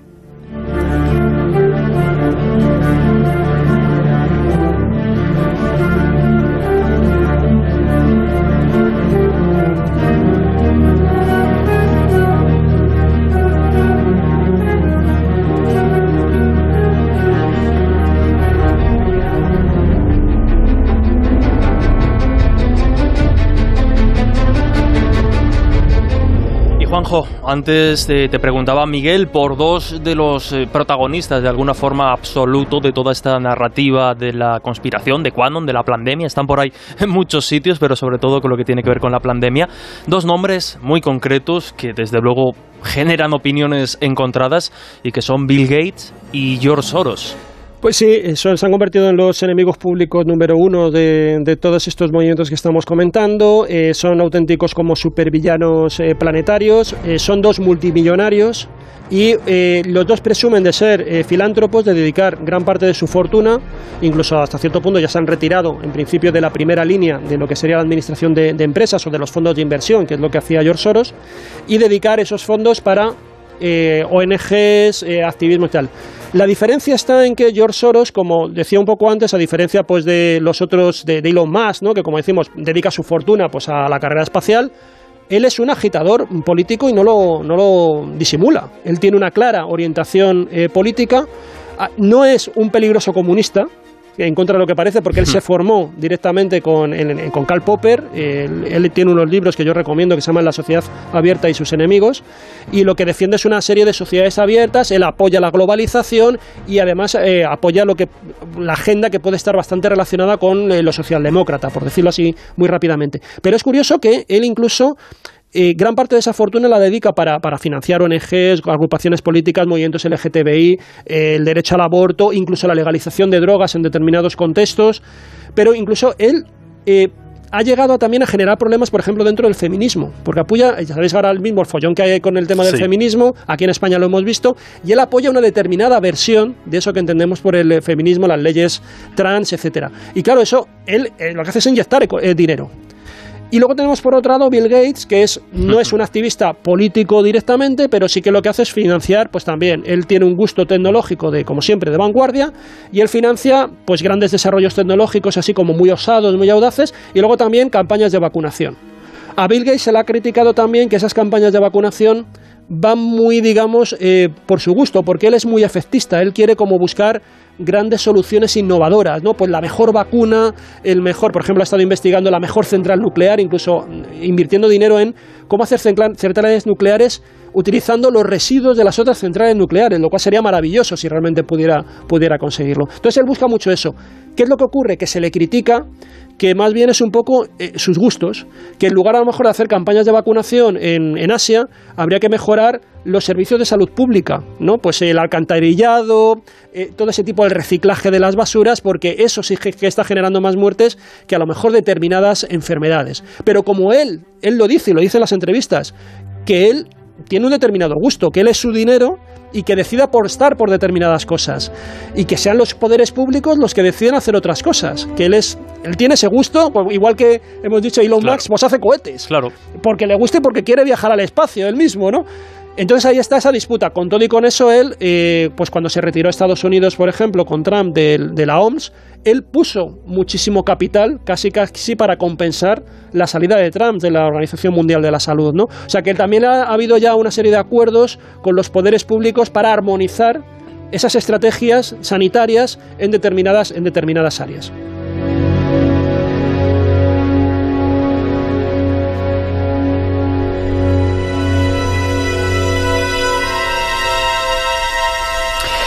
Bueno, no queda tiempo para mucho más. Ya veis que es un tema tremendamente complejo del que hoy hemos intentado dar algunas pinceladas con la esperanza y la confianza de que, bueno, pues decidáis buscar más información a este respecto. Antes de despedirte, Juanjo, permíteme leer algunos de los comentarios que, tenemos en redes sociales y que, bueno, pues son interesantes. Eh, Carlos en Twitter nos dice: el colegio se convierte en instituto, informáis de las administraciones que se dedicaban a desinformar. Creo que sin Trump y los grandes problemas que nos creamos los humanos estamos un poco más seguros. Gracias por los programas de verano. También Soria Oculta dice lo peor de las conspiraciones tan locas es que resultan peligrosas al creerlas y tomarlas, eh, bueno, y que las gentes las tomen como verdades absolutas. Peligro, peligro, peligro. Pero también en Instagram nos habéis dejado algunos eh, comentarios y dice con respecto, eh, Silvia Aguilera, con respecto a lo que dice Juanjo de cómo las redes nos manipulan, es totalmente cierto. Las redes mueven todos los hilos y hacen lo que quieren con nosotros. Una muestra la podéis ver en el documental de Netflix, El dilema de las redes, o por ejemplo hemos hablado de Roger Stone, también hay un documental sobre ese personaje que van a alucinar y valorarán la posibilidad de después de que son estar auténticos depredadores electorales. Completamente, sin morales, da igual todo. Steve Bannon igual, o sea, intentó montar lo que hemos estado comentando, esta, eh, hacer un gran partido de ultraderecha conservadora en esto de perfil que he comentado en Europa, ¿no? Y, y sí, sí, bueno, son agitadores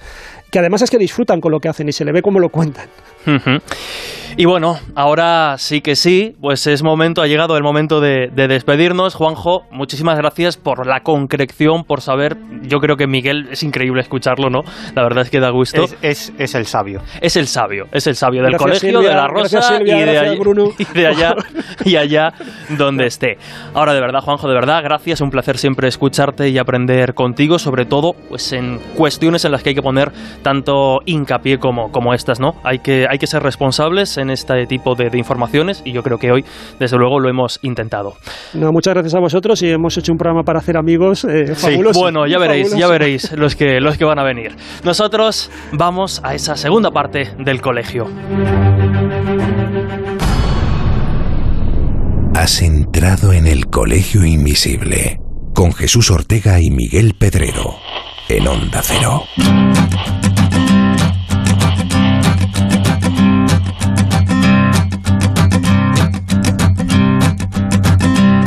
There's a man going round taking names.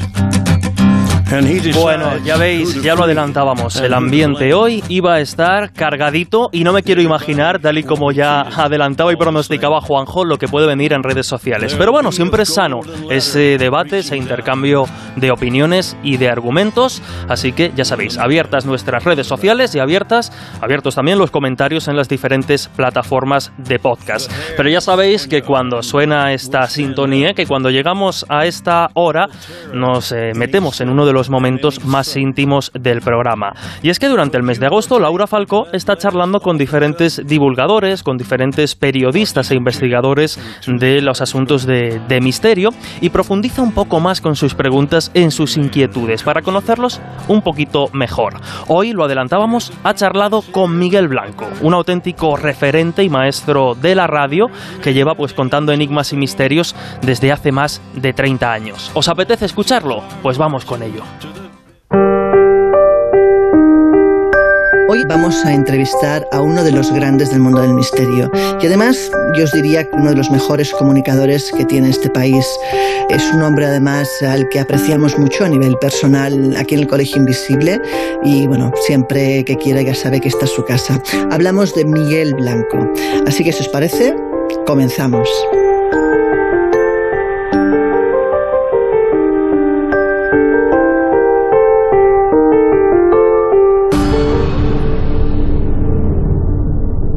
Hola Miguel, bienvenido al Colegio Invisible y muchísimas gracias por prestarte a que te haga una entrevista en profundidad. Mira, lo primero que quiero saber es cómo empezaste en el mundo del misterio, porque no te imagino la verdad de cuando eras jovencito. Se podría decir que el misterio en mi vida siempre ha estado presente en todas sus facetas. Ya desde pequeñito vivía en América y tenía extrañas experiencias de visiones, perelaura, premoniciones, etc. Pero en cuanto al tema de la radio, empecé muy jovencito, con 14 años ya estaba haciendo programas de radio de misterio porque tenía muy claro que quería dedicarme a comunicar cuestiones de misterio y eh, comencé a los 17 años el primer programa que se había hecho en Europa en Radio Juventud. Se llamaba Nueva Generación y aquellos eras- eran tiempos bastante difíciles porque teníamos prohibido hablar de determinadas cosas. Recuerdo que teníamos en la puerta de la emisora un gris, un policía, que cuando decíamos alguna cosa que no le gustaba entraba y interrumpía la, emisión. Teníamos también que pasar, recuerdo, eh, llevar los guiones al Ministerio de Cultura para que pasaran la censura. Y recuerdo un día que estábamos, íbamos a hablar del diablo y yo había puesto en el guion que el diablo era rojo. Y el censor me lo tachó con muy mal genio y me dijo, el diablo no es rojo, en todo caso, colorado. Pero como te digo, empezamos haciendo el primer programa de misterio que se había hecho en toda Europa, eh, en Radio Juventud, y un poquito más tarde, enseguida, comenzamos el Espacio en Blanco, que según dicen, bueno, ha sido una escuela de profesionales del cual han salido casi todas las personas que están ahí en el candelero. ¿Cuál ha sido la experiencia que dirías que te cambió la vida? Eh, afortunadamente, en el- en el- dentro del mundo del misterio, no puedo decir que haya habido una sola experiencia que haya cambiado mi vida. Lo han ido cambiando o delineando, porque yo ya estaba muy definido hacia el mundo del misterio desde pequeñito, como he contado anteriormente. Han ido definiendo y matizando un poco lo que me interesaba, lo que quería, ¿no? Es muy popular esa experiencia que tuve de mi contacto, mi encuentro con el diablo en Haití, un diablo pequeñito, en un ritual, para nada eh, organizado, ni con idea de sacarnos dinero, ni nada, eh, en el que ese ser pequeñito y extraño profetizó cosas de- del pasado. Primero me dijo cosas del pasado de mi vida que se cumplieron, se habían cumplido, mejor dicho, y luego me profetizó cosas del futuro que seis años después de que me lo dijera se cumplieron como si fuera algo que estaba escrito en un libro. Tal fue así la historia que tuve que regresar durante seis veces más a Haití para tratar de averiguar qué había sido de, aquel, de aquella experiencia. En la primera yo llevaba un equipo de televisión, quise grabarlo, ofrecí una cantidad como para solucionarles la vida a las tres personas que me la enseñaron de por vida, pero no quisieron dejarme grabar porque dijo que el diablo no se dejaba grabar. Esa es una experiencia que, bueno, ha surgido y está en los medios como una experiencia importante, pero cada encuentro que he tenido con tuarés, con los indígenas del Amazonas, con los guauranis, que es con los que tengo mucho contacto ahora en las selvas de, ecuatorianas del Amazonas, han ido delineando y cambiando, y no, no cambiando, reforzando mi forma de ver la vida.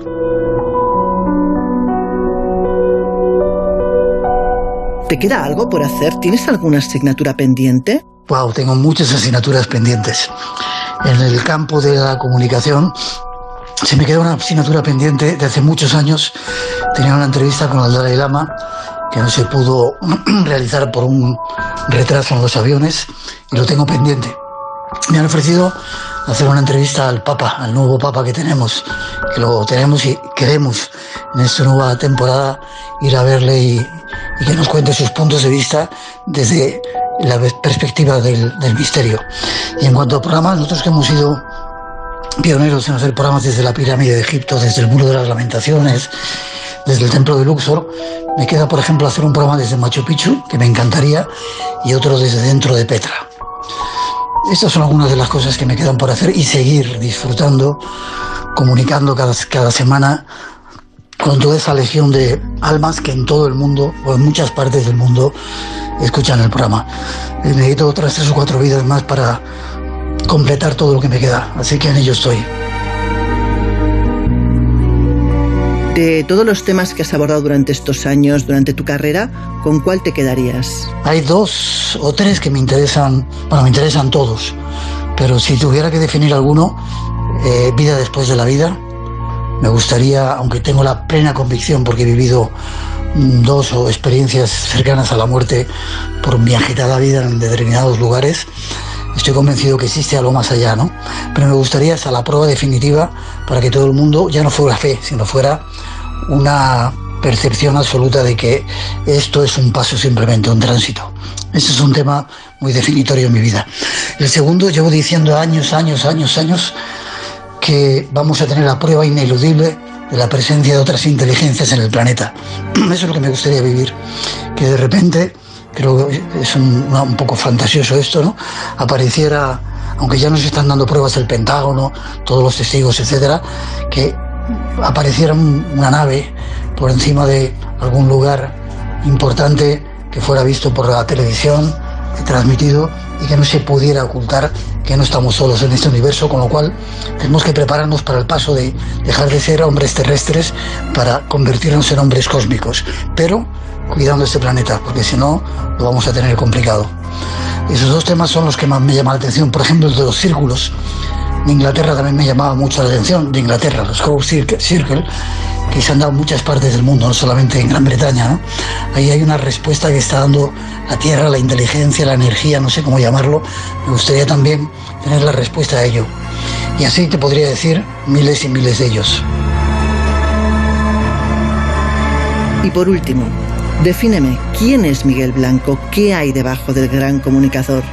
Háblame de la persona. Es, muy difícil. Una persona normal, apasionado por el mundo del misterio desde pequeñito, que se bebe la vida a sorbos con una intensidad absoluta. Alguien me decía el otro día, alguien de mi familia que me conoce mucho, me decía, "Tuf, eres afortunado, tú has vivido siete vidas en esta. Creo que en eso sí, he sido muy afortunado porque he vivido muy intensamente.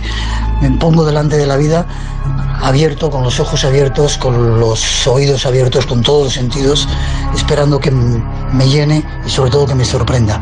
También decían de mí que tengo todavía eh, la sorpresa del niño cuando ve cualquier cosa, ¿no? Sigo con esa, ese sentido de que todo me, me sorprende. Y alguna gente me define, sobre todo la gente de mi equipo. Un día estaba haciendo un ritual en México con un sabio, un depositario de la sabiduría de los antiguos, y nos llevó a un lugar donde bautizaron a Quetzalcoatl.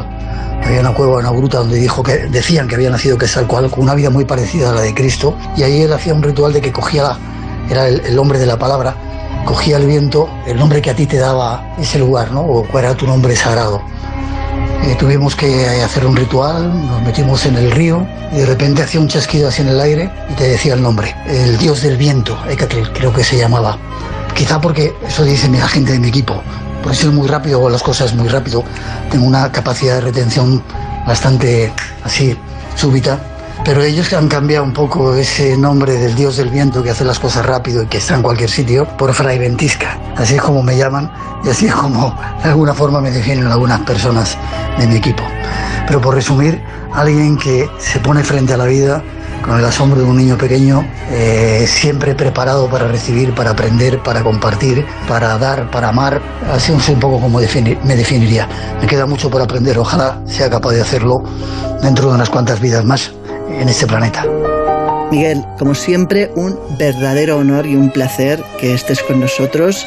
Y nada, solamente desearte que pases un magnífico verano y nos vemos a la vuelta. Muchas gracias. Besos, chao.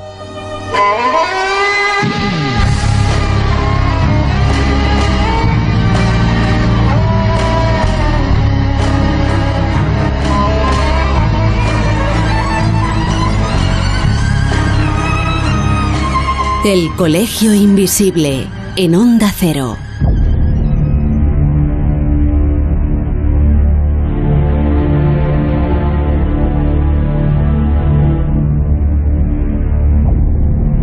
Bueno, bueno, bueno, espero que hayáis preparado vuestro equipaje, vuestros pasaportes, porque llega el momento de viajar por el mundo en el Colegio Invisible, llega el momento de coger aviones, coger vuelos, coger los diferentes medios de transporte para ir a descubrir esos misterios arqueológicos que cada semana nos trae nuestro invisible de lujo Miguel Labrador. Ya lo sabéis, apasionado de todo lo que huele a misterio arqueológico, piloto comercial, alguien que, bueno, pues su pasión y, y, hobby es recorrer el mundo y lo hace muy bien. Pero también lo hace muy bien contándolo aquí cada semana. Miguel, ¿qué tal? Bienvenido. ¿Qué tal? Pues muy bien, bien hallado. Otra vez, otra semana con, con vosotros y nada, pues ya digo, me, me hace tanta ilusión que, que la verdad que estoy encantado. Bueno, los oyentes, los invisibles, ya, ya esperan con ganas estos minutos cada, cada semana y hoy creo que se van a sorprender porque nos vamos a un lugar, yo he de reconocerlo, para mí completamente desconocido y yo creo que para Miguel tampoco lo, lo teníamos muy referenciado, ¿no? No, no, absolutamente desconocido. No sabía nada de este lugar y es apasionante. Y es apasionante. Estamos hablando del Adams Calendar y ¿dónde está esto? ¿Cómo podemos encontrarlo? Miguel, cuéntanos. Pues sí, este es, eh, es otro sitio más que, que yo descubrí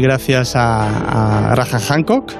Eh, y la verdad que me llamó muchísimo la atención y aprovechando un viaje a Sudáfrica y particularmente en la zona del Parque Kruger, pues eh, dije, bueno, esta es la mía y convencí a mi mujer para que hiciera 200 kilómetros, eh, como ella dice, para ver un par de piedras.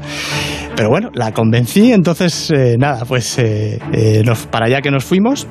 Y este, bueno, pues se supone, o según dicen, ya digo, Graham Hancock y Michael Tellinger, luego hablaremos de, de, de sus teorías, pues sería el calendario astronómico más antiguo hecho por el hombre. O sea, ahí es nada. Y ya digo, las son, son unas ruinas de piedra, eh, no sé si lo voy a decir bien, pero creo que se llamaba Blabuskral, o sea, es un poco raro. Es complicado, es complicado. Ya sabéis, aquí nos complicamos un poco.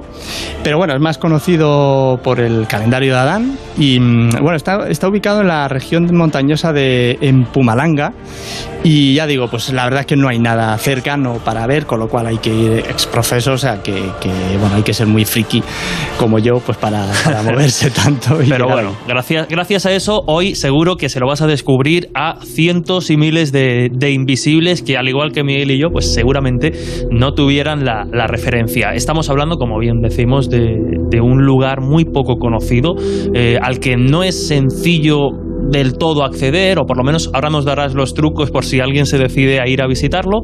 Y bueno, eh, tú lo has dicho, ¿no? Para hacernos una idea, incluso para mm, situarlo de alguna forma eh, históricamente, estamos hablando de un círculo de unos 30, bueno, sí, de una forma circular, representación circular de unos 30 metros de diámetro, y ha sido bautizado, entre otras muchas cosas, como el Stonehenge de, de África, porque estaríamos hablando de algo que a priori es mucho más antiguo pues, que esta formación de Stonehenge que conocemos en, en Reino Unido o incluso las pirámides de Egipto, ¿no? Sí, sí, ahí, bueno, ya digo, como siempre, pues eh, si hablamos de Graham Hancock y, y Michael Tellinger, pues de verdad que, que, hay gente, sobre todo los más ortodoxos, que están eh, eh, totalmente en contra.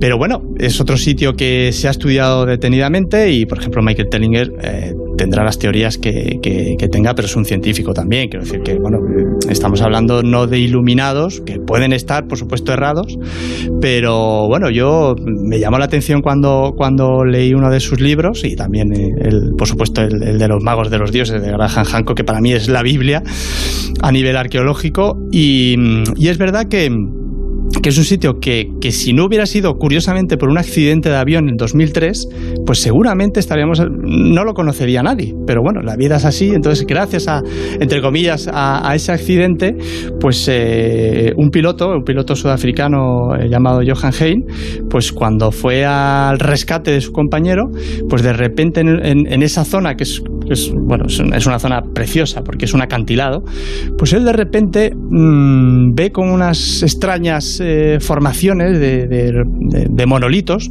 que él ya vio que estaban puestos no muy no muy al natural, sino que eso estaba hecho por la mano del hombre. Entonces eh, se quedó con el sitio y tiempo después del rescate, pues decidió eh, volver para, para, hacer una pequeña investigación y efectivamente vio que aquello era artificial.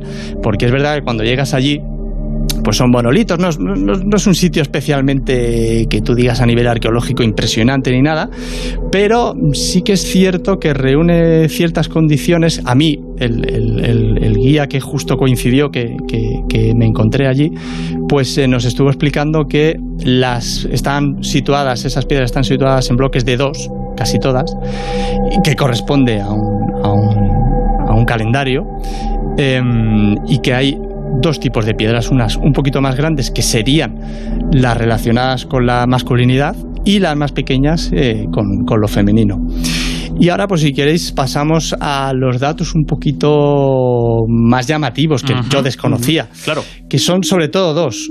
Una, eh, que muchas de esas piedras tienen capacidades sonoras, porque el hombre con, una, con otra piedra golpeaba, y es verdad que eso no lo había visto nunca, un tipo de, de, sonido que era obviamente musical. Y, y, el otro que todavía me llamó mucho más la atención es que este hombre me dio la brújula a mí y me dijo Miguel, bueno, en su caso me dijo Miguel, porque claro, es Sudáfrica. Entonces me dijo Miguel, pasa entre estas dos piedras y de repente la brújula ahí se puso como loca. O sea, cosa que es verdad que dije, hombre, pues esto, es verdad, pasé una vez, otra vez y tal. Y es verdad que entre las, estaba claro que esas piedras estaban magnetizadas, ¿no? Pero ¿y eso cómo se puede explicar? Claro, es que ahí, por ejemplo, me pasó el caso de un, de un compañero de, de, de, de, programas de radio que, que es eh, Timón, Vicente Timón, que es físico del CSIC, que él como físico eh, me hizo dos preguntas que son vitales en este caso. Una es, ¿cómo esta gente sea de, los años que ahora entraremos en eso, ya veremos si son lo que dicen, pero bueno, es, es evidente que eso tiene muchos años, posiblemente milenios, cómo esas gentes sabían que esas piedras estaban magnetizadas, cómo lo sabían, y luego otra pregunta que también me pareció fascinante, que es, ¿y para qué?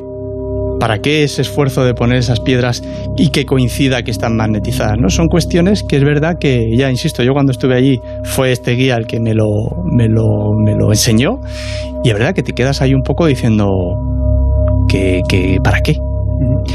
Y, y, dos preguntas. Aparte de todo esto que acabas de comentar sobre estas, entre comillas, anomalías, ¿no? Sí. Por una parte el sonido, que me recuerda a otros templos, sí. templos mesoamericanos, en donde también el sonido es está muy presente y es importante, lo, que, lo cual demuestra también una, una tecnología arquitectónica muy llamativa, ¿no? Sí. Y luego está también esto que nos acabas de comentar de las piedras, pero la datación, ¿no? Porque por ahí hay algunas teorías que hablan de muchísimos años atrás, de 75.000 años. Es una pregunta. Y dos, eh, ¿este calendario todavía tiene utilidad hoy en día y qué es lo que medía este calendario? Esto sobre todo, eh, bueno, esto ya según el astrónomo Bill Hollenbach y el propio Michael Tellinger, que yo creo que al final, Graham Hancock pues, es mucho más conocido, pero bueno, yo creo que el que más especialista se hizo fue, fue este hombre, que yo, yo lo desconocía hasta que llegué al conocimiento de, del calendario de Adán, ¿no? Pues ellos, relacionando este observatorio ¿no? con la alineación de Orión, pues por eso ellos sacaron esa datación de ya sé que va a sonar imposible, pero de 75.000 años. Jugaron, jugaron fuerte, ¿eh? tiraron a, a, triple. Pero bueno, eh, es a, a, nivel astronómico. Y este hombre, ya digo, pues también es un científico, o sea, no es un iluminado que haya llegado también y haya dicho, pues esto es así. Es verdad que es complicado de, de creer. Porque en ese caso tendríamos que hablar de una civilización absolutamente desconocida. Fuera de lugar. Fuera de lugar en, en, la historia que habría construido ese calendario y vayas a saber usted qué más cosas. Exacto. Y además eh, hay que decir que no se quedan, no, no se contentan con 75.000 años. Es que encima, sobre todo Michael eh, Tellinger, eh, bueno, hasta se va a los 160.000 años. O sea, porque siguieron las investigaciones. Esa fue la, el primer cálculo que hicieron. Pero luego más adelante, en 2009, cuando calcularon la posición de Orión justo en el azimut, ya, insisto, pasaron a 160.000 años. Claro, ¿qué es lo que pasa?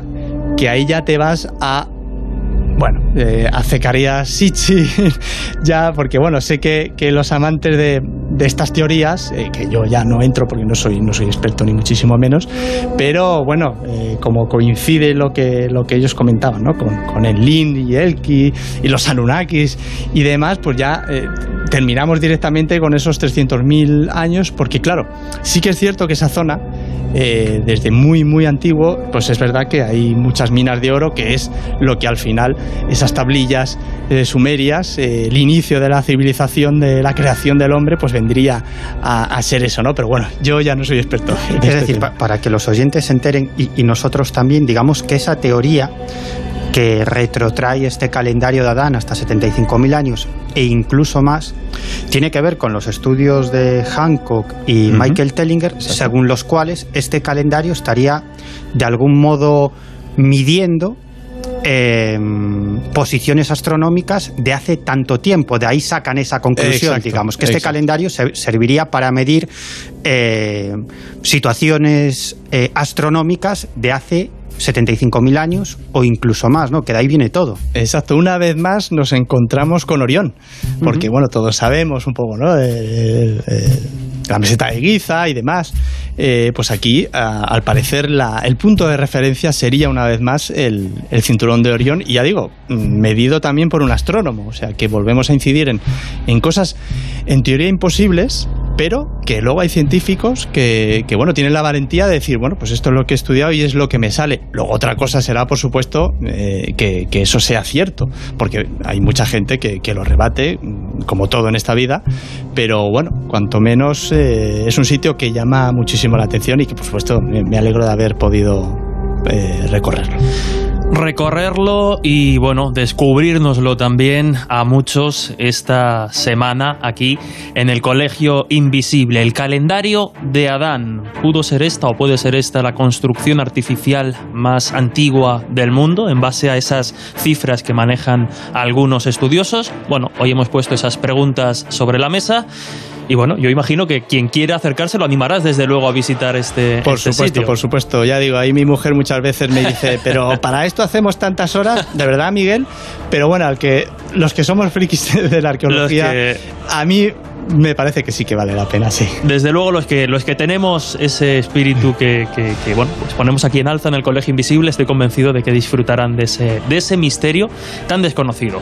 Así que, Miguel, pues lo dicho, la semana que viene más viajes y más aventuras y nos escuchamos aquí en el colegio. Hasta la semana que viene, muchas gracias. Un abrazo, hasta la semana que viene.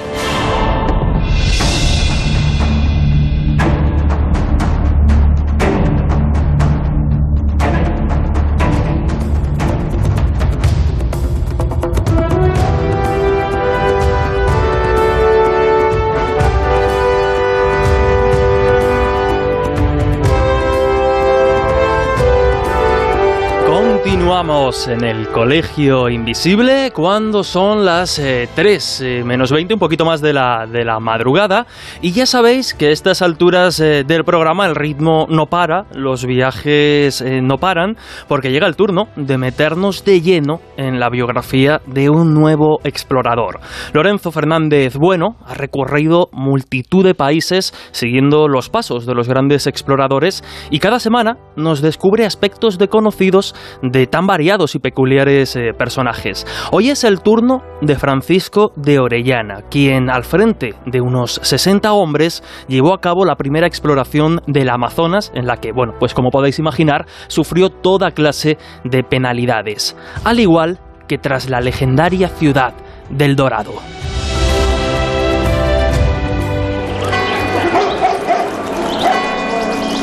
Trujillo, 1511. Viene al mundo Francisco de Orellana, en esta noble ciudad. Pronto demostrará que no es un niño normal. Sus inquietudes hacen que las fronteras de esta tierra extrema y dura se queden pequeñas. De este modo, cuando apenas si despunta una sombra de barba en su rostro, a la edad de 16 años, embarcará rumbo al nuevo mundo. Sabe que allí le espera la aventura y el clan de los Pizarro, con los que tiene trazas de consanguinidad a través de su abuela materna. Pero aquellas lejanas tierras están sumidas en una locura sangrienta desde que en el año 1524 Pizarro pusiese en marcha la conquista del Perú. Sus entonces compañeros de conquista, Hernando de Luque y Diego de Almagro, a los que el porquero de Trujillo ha visto sangrar en muchas ocasiones, se han dejado llevar por la avaricia y la Nueva Castilla está sumida en una guerra civil que está terminando como el Rosario de la Aurora. Orellana es listo y en parte por su inteligencia natural, en parte por la consanguinidad que le une a Pizarro, se une a su bando. Y menos mal, porque tras la cruenta batalla que se desarrollará en los llanos de Cachipampa, las tropas pizarristas, encabezadas por el hermanastro pequeño del conquistador, Gonzalo Pizarro, e integradas por varios cientos de indígenas chachapoyas, han acabado con las pocas fuerzas que le quedaban al ejército de Almagro. El propio Diego de Almagro ha escapado a lomos de una burra hacia la fortaleza de Sacsayhuamán, donde ha permanecido escondido por espacio de varias horas hasta que lo han hecho prisionero, sentenciado y condenado a morir por garrote vil. Los nativos de la zona aún no salen de su asombro al ser testigos de uno de los episodios más sangrientos y pintorescos de la conquista de Perú. Hermanos contra hermanos, vecinos contra vecinos, conquistadores contra ellos mismos. Orellana es hombre emprendedor y tras la contienda marcha a Ecuador y se instala en Santiago de Guayaquil. Allí, en 1538, acabará siendo gobernador. Aquí aprenderá alguno de los dialectos más comunes, se empapará de sus usos, de sus costumbres y se convertirá en un regente querido. Será entonces cuando llegue a sus oídos que Gonzalo Pizarro, gobernador de Quito, está reclutando fuerzas para llevar a cabo una expedición a las entrañas de la selva. El objetivo, encontrar el dorado y el país de la canela. Una aventura así es lo que Orellana ha perseguido desde niño, por lo que parte en dirección a la capital del país para ofrecer sus servicios al menor de los Pizarro. La travesía se demorará más de la cuenta y cuando llega a Quito, Gonzalo ya hace días que ha partido a la cabeza de dos centenares de españoles y algo más de cuatro mil nativos. Pero los ánimos de Orellana no flaquearán y apoyado por 23 de sus más fieles hombres, emprende camino con el objetivo de alcanzar a Gonzalo. Pero antes habrá de superar los 6.768 metros del Nevado Huascarán, antes de iniciar el descenso a las regiones selváticas.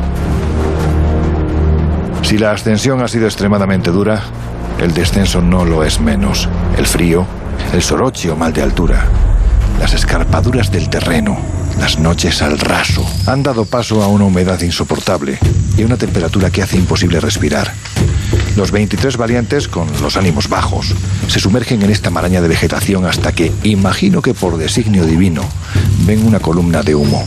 La certeza de que se encuentran próximos al campamento de Pizarro les da nuevos bríos y en un esfuerzo sobrehumano logran llegar hasta sus compañeros. Durante su periplo se han encontrado con algunos indígenas que se han mostrado aterrados al contemplar a Orellana y a sus hombres. No han podido contener ese pavor desmedido.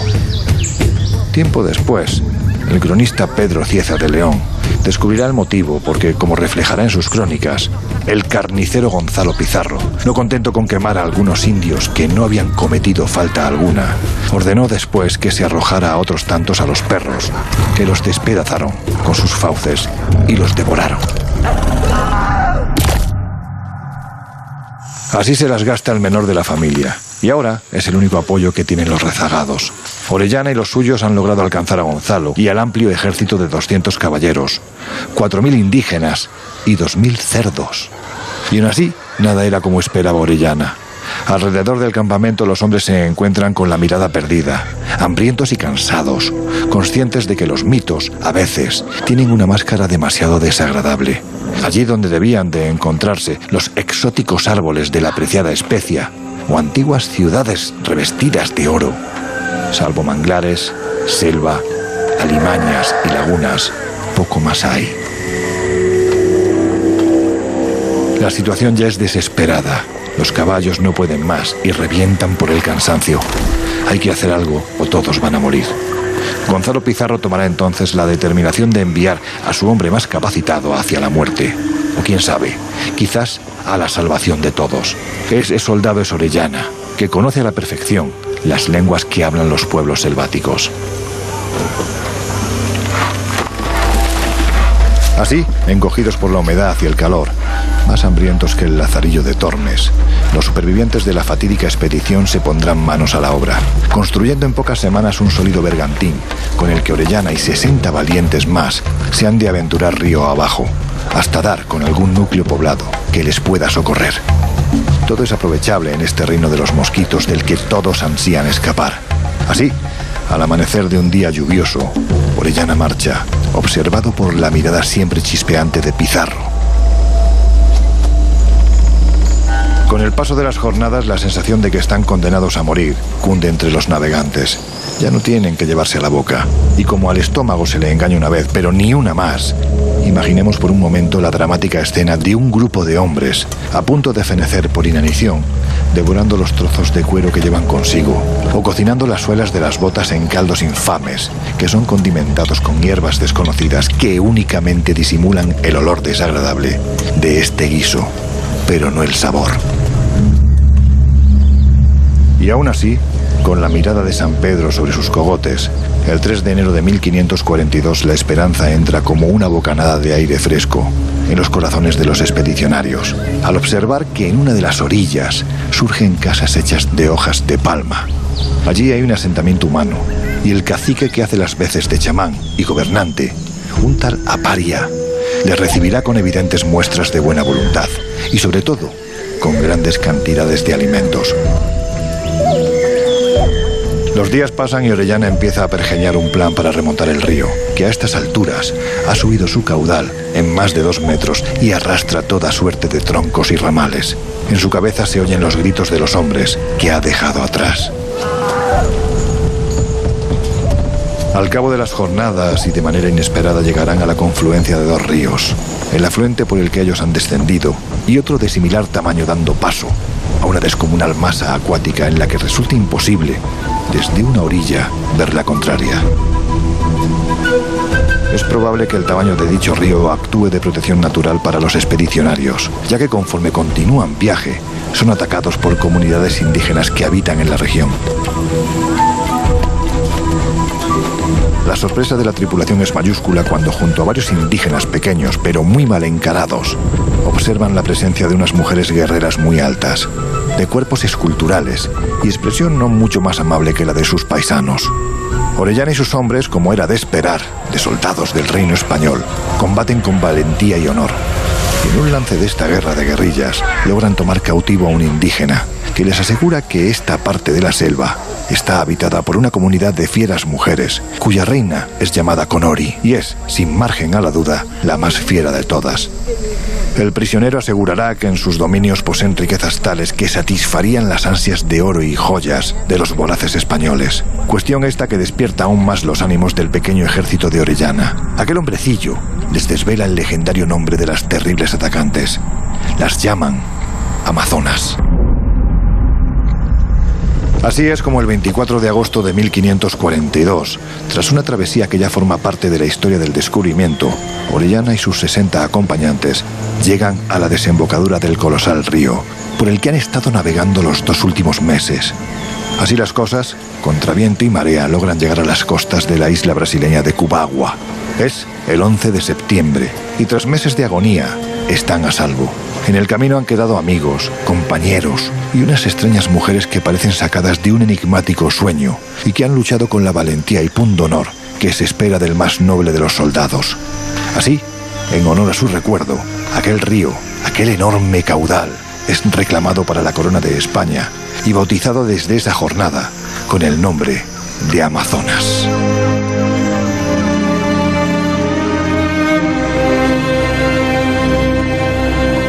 Atrás han quedado los soldados, abandonados a su suerte, pero en una vuelta de tuerca más jamás imaginada, Gonzalo Pizarro, que es más bruto que un arado, logra de manera inexplicable librarse de las lianas que le abrazan en la selva y regresa a Quito ebrio de ira y denunciará a Orellana por alta traición. De los 4.000 que partieron, a Quito apenas si llegan 80, más muertos que vivos. Y eso sí, ningún cerdo. En 1543, ya en tierras españolas, Orellana es sometido a juicio y esculpado de las graves acusaciones que contra él lanza el pequeño de los Pizarro. Gracias, entre otras cosas, a las declaraciones que realizarán sus propios hombres, alabando su serenidad, la honestidad con la que han intentado afrontar la situación y la valentía a la hora de tomar la decisión de poner a buen recaudo a los que, al menos en esos días, aún estaban con vida. Su final será tan inesperado como injusto. Tras dos años en los que intenta conseguir los fondos oportunos para fletar cuatro naves con las que partir nuevamente hacia su amado nuevo mundo, Orellana comprende que cuando ya no tienes nada que ofertar, nada es lo que vales. Y puesto su patrimonio en la nueva empresa, al no alcanzar los mínimos requeridos y tras arruinarse, la corona desestimará la expedición, dejando al marino sin patrimonio y sin ilusión. Bueno, esto último no lograrán arrebatárselo porque él, tozudo como pocos, desatendiendo las órdenes reales, parte de mañana rumbo a lo desconocido. Buscará el dorado, porque este lugar ha de existir a la vista de las cantidades de oro que manejan los nativos.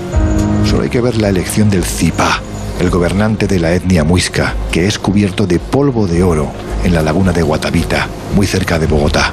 Gonzalo Fernández de Oviedo, el gran cronista, asegura que el gran señor circula constantemente cubierto con una capa de polvo de oro tan fino como la sal molida. Considera que resultaría menos hermoso llevar cualquier otro ornamento. Sería ordinario ponerse armaduras de oro moldeadas o esculpidas, pues otros señores ricos las llevan cuando lo desean. Pero empolvarse con oro es algo exótico, insólito, novedoso y más costoso, ya que por la mañana reemplaza lo que lava la noche anterior, que de este modo se pierde, y lo hace todos los días del año. Al cabo de los meses, no sin grandes sobresaltos que harán de la travesía oceánica un constante ojo avizor, Orellana llega a la gran desembocadura de un río jamás imaginado, al que un lustro antes ha puesto nombre, y sin mirar atrás se interna en la inhóspita selva, atravesando sus turbulentas aguas, para no regresar jamás.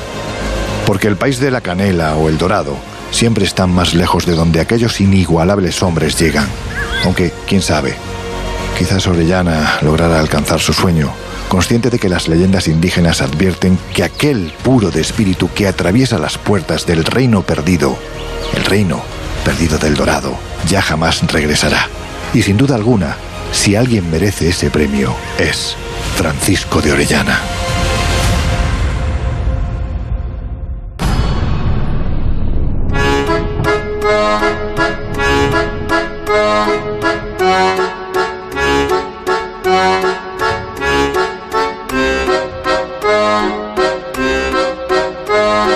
Historias así solo ocurren en el Colegio Invisible.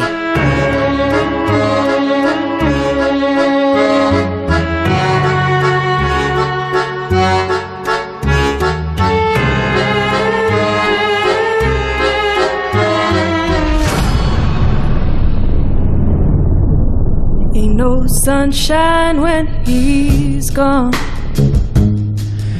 Y llegamos al final, una semana más de este Colegio Invisible tan especial, Miguel. Ya hemos superado el Ecuador, nos queda una semanita para que esto quede en condiciones. Bueno, yo solamente espero que sigamos contratados después del verano. bueno, tú aventurabas en el primer programa de estas emisiones especiales que eso estaba por ver, ya veremos. Pero permíteme, Miguel, eh, pues leer algunos de los eh, comentarios que nos han dejado en las diferentes plataformas, en las diferentes redes. Ya sabéis que estamos en Facebook como el Colegio Invisible en Onda Cero y en Twitter e Instagram como arroba coleinvisibleoc.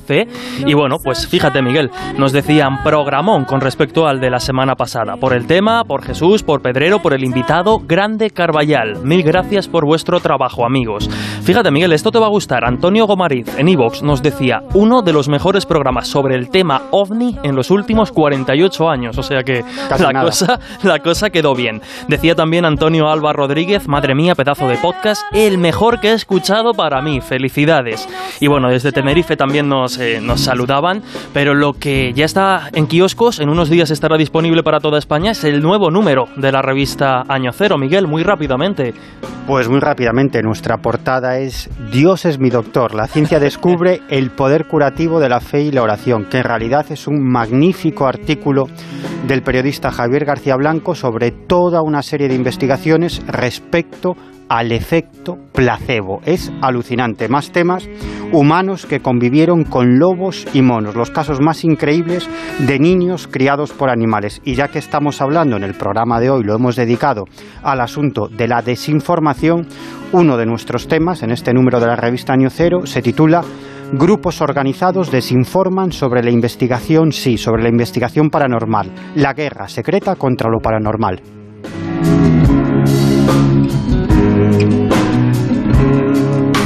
Y ya saben los invisibles que también pueden buscarnos en espaciomisterio.com, donde bueno, pues pueden encontrar entrevistas, reportajes, artículos, un complemento más a la revista Año Cero en kioscos y como no, pues a este programa, el Colegio Invisible, donde también pueden acceder pues a todos los eventos y viajes que, que hay programados, como el octavo congreso de Misterio y Enigmas de la Historia, los próximos 2 y 3 de octubre en Toledo. Toda la información, ya lo sabéis, en espaciomisterio.com. Pero ahora nos despedimos una semana más con el agradecimiento eterno a todos los que estáis al otro lado y nos acompañáis cada madrugada, a Laura Falcó, a Lorenzo Fernández, a Miguel Labrador y, como no, a Miguel Jurado en la parte técnica responsable de que todo suene bien y en su sitio. Sin más, nos escuchamos dentro de siete días aquí en el Colegio Invisible en Onda Cero. Gracias por estar ahí y un fuerte abrazo.